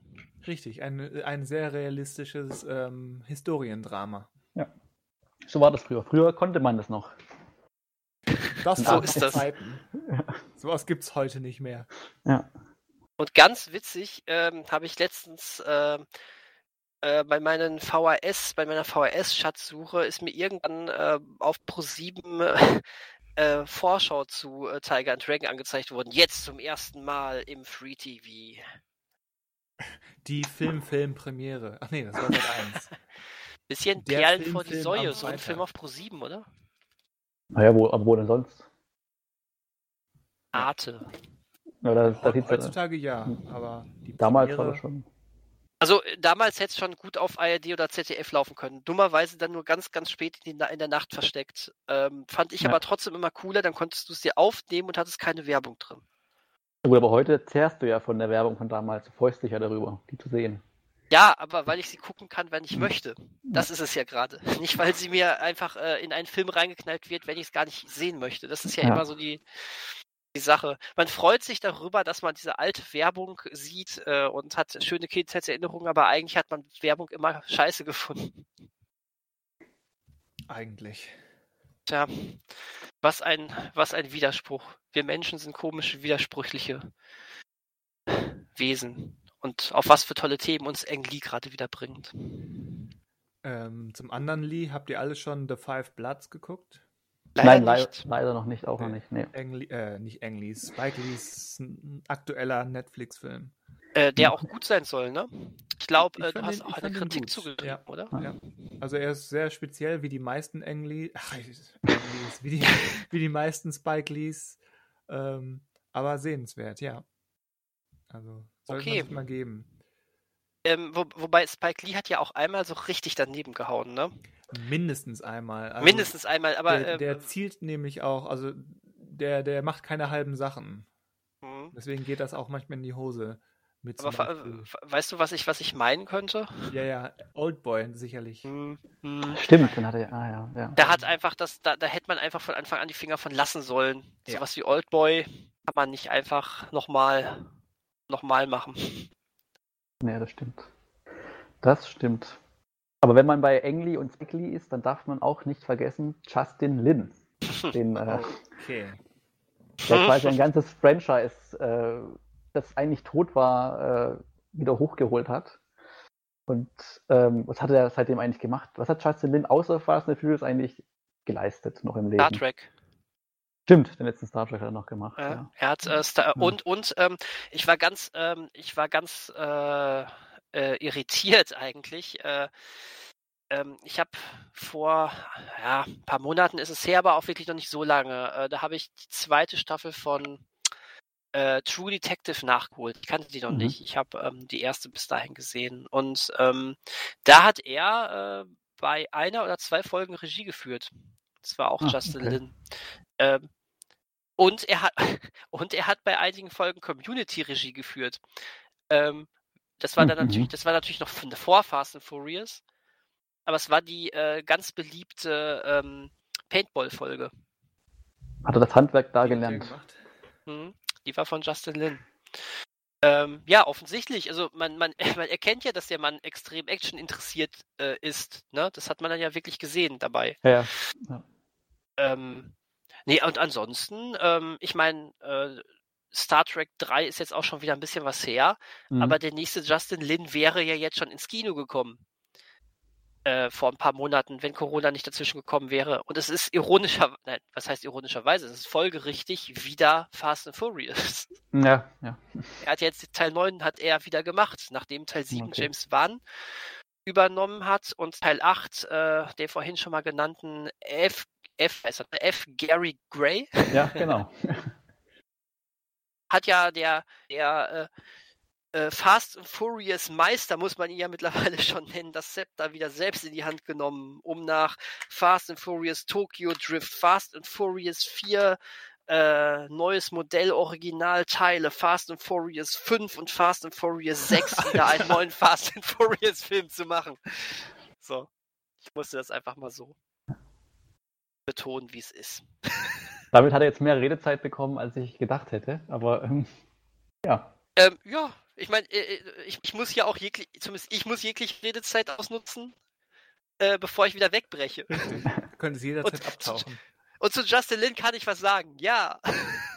Dann reden wir über weniger über Sergio Leone. Oh, womit wir Oh. wieder bei, bei Morricone wären. Genau. Mhm.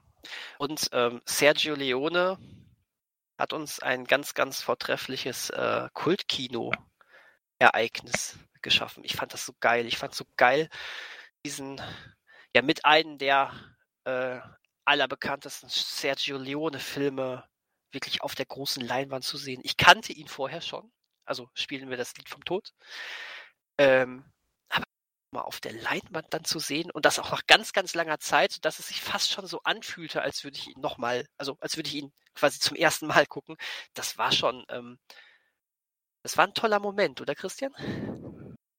Auf jeden Fall. Ich glaube, den haben wir auch schon das ein oder andere Mal erwähnt. Aber ja, der, solche Besonderheiten muss man eben auch mehrfach erwähnen. Ja, da, damit die Zuhörer auch hören, was, äh, was sie verpassen, wenn sie nicht ins Kultkino kommen. Richtig. Vor allen Dingen ist der Leone sehr dankbar, weil er hat ja gar nicht so viele Filme gemacht. Also wenn man den nachholen will, sieht man halt viel Western, aber man hat dann eigentlich auch schon seine Filmografie durch als Regisseur. Das stimmt. Ja, ähm, ich glaube, einer, der auch, äh, der, der äh, auch ein ganz, ganz großer Name ist, ist, es war einmal in Amerika, ne? Das stimmt, ja. ja. Ähm, und da ärgere ich mich, ich kenne diesen Film noch nicht, und ich ärgere mich so sehr, dass äh, es da offensichtlich ein ganz, ganz gewaltiges äh, rechte Kuddelmuddel in Deutschland gibt. Ähm, denn der sollte jetzt eigentlich vor einiger Zeit in einer ganz schicken neuen Edition äh, endlich auf Deutschland auf Blu-ray, endlich in Deutschland auf Blu-ray erscheinen.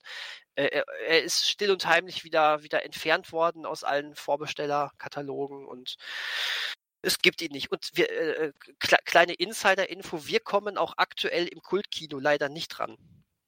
Weil den, gerade unser, gerade unser, äh, äh, unser furchtloser Anführer Carsten vom Kultkino äh, wird sich das so sehr wünschen, diesen Film mal zu zeigen. Und wir würden alle mitgehen. Geht gerade nicht. Total doof.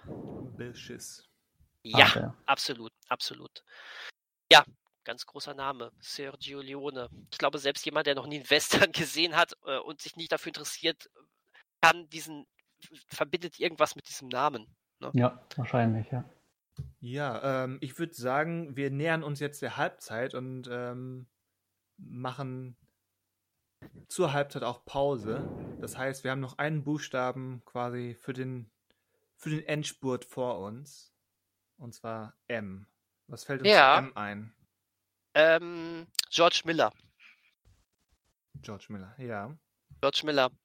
Sch- Ähm, Moment. Ich komme durcheinander. Hatten wir den letzten Podcast erwähnt?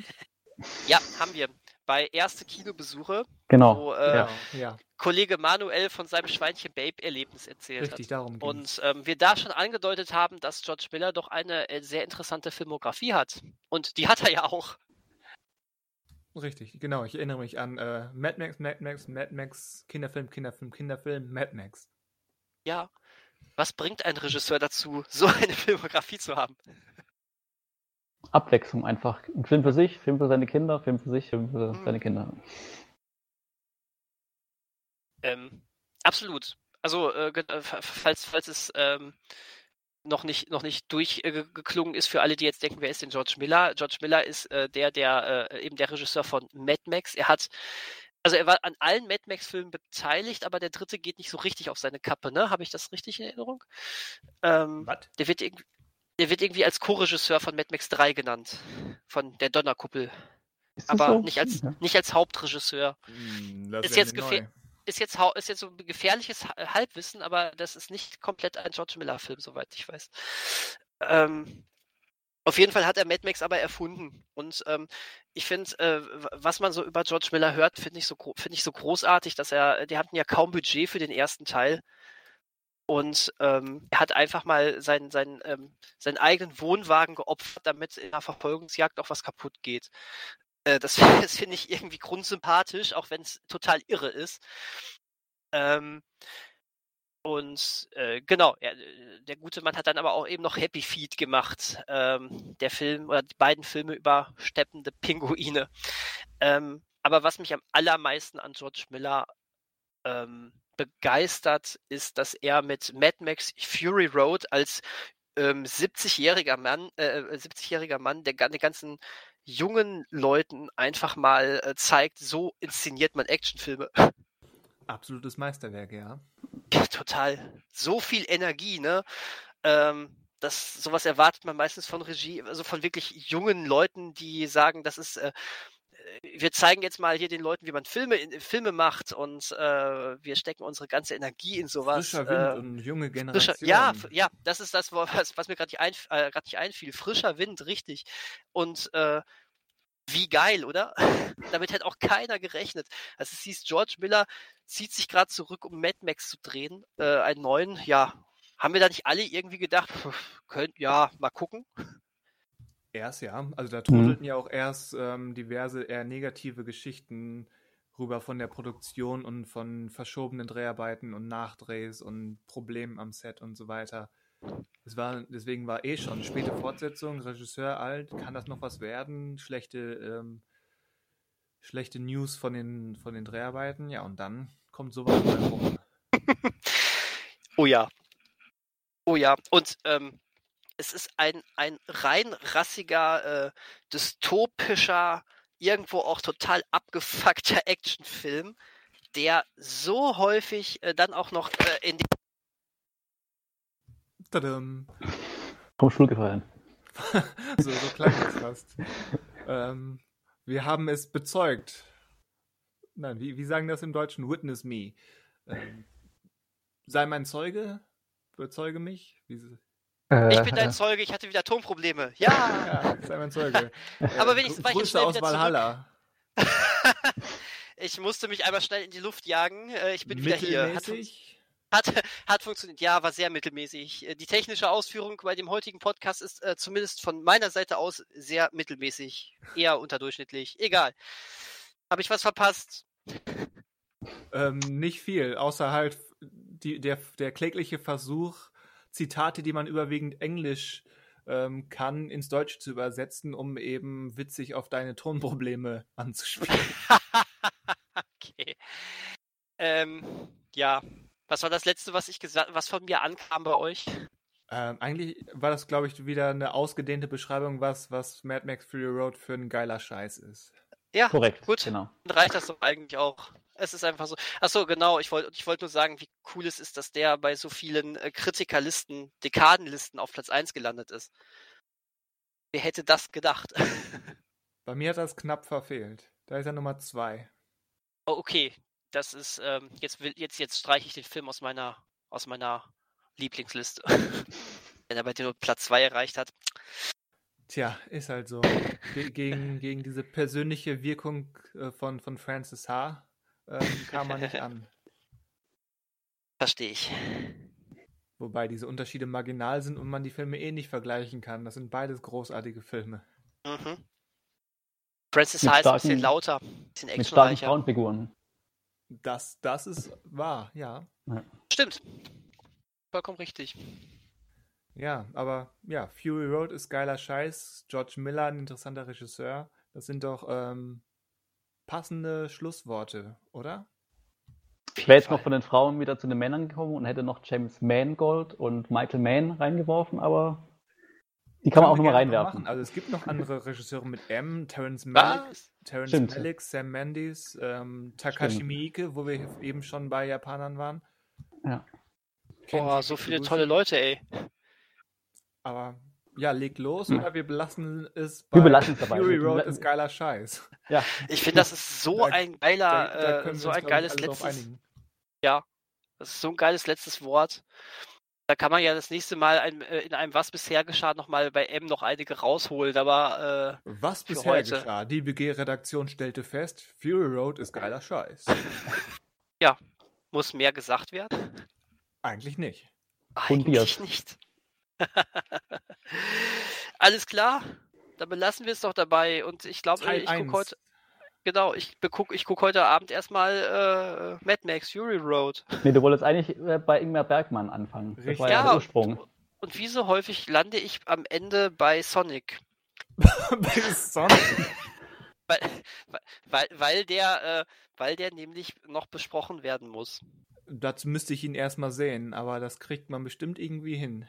Ach so, äh, nee, also ich, ich bespreche ihn auf unserer Filmseite bereits gesehen als Artikel, Ach so, Beziehungsweise- beziehungsweise Sorry, war werde ich, mental wobei, nein. Podcast.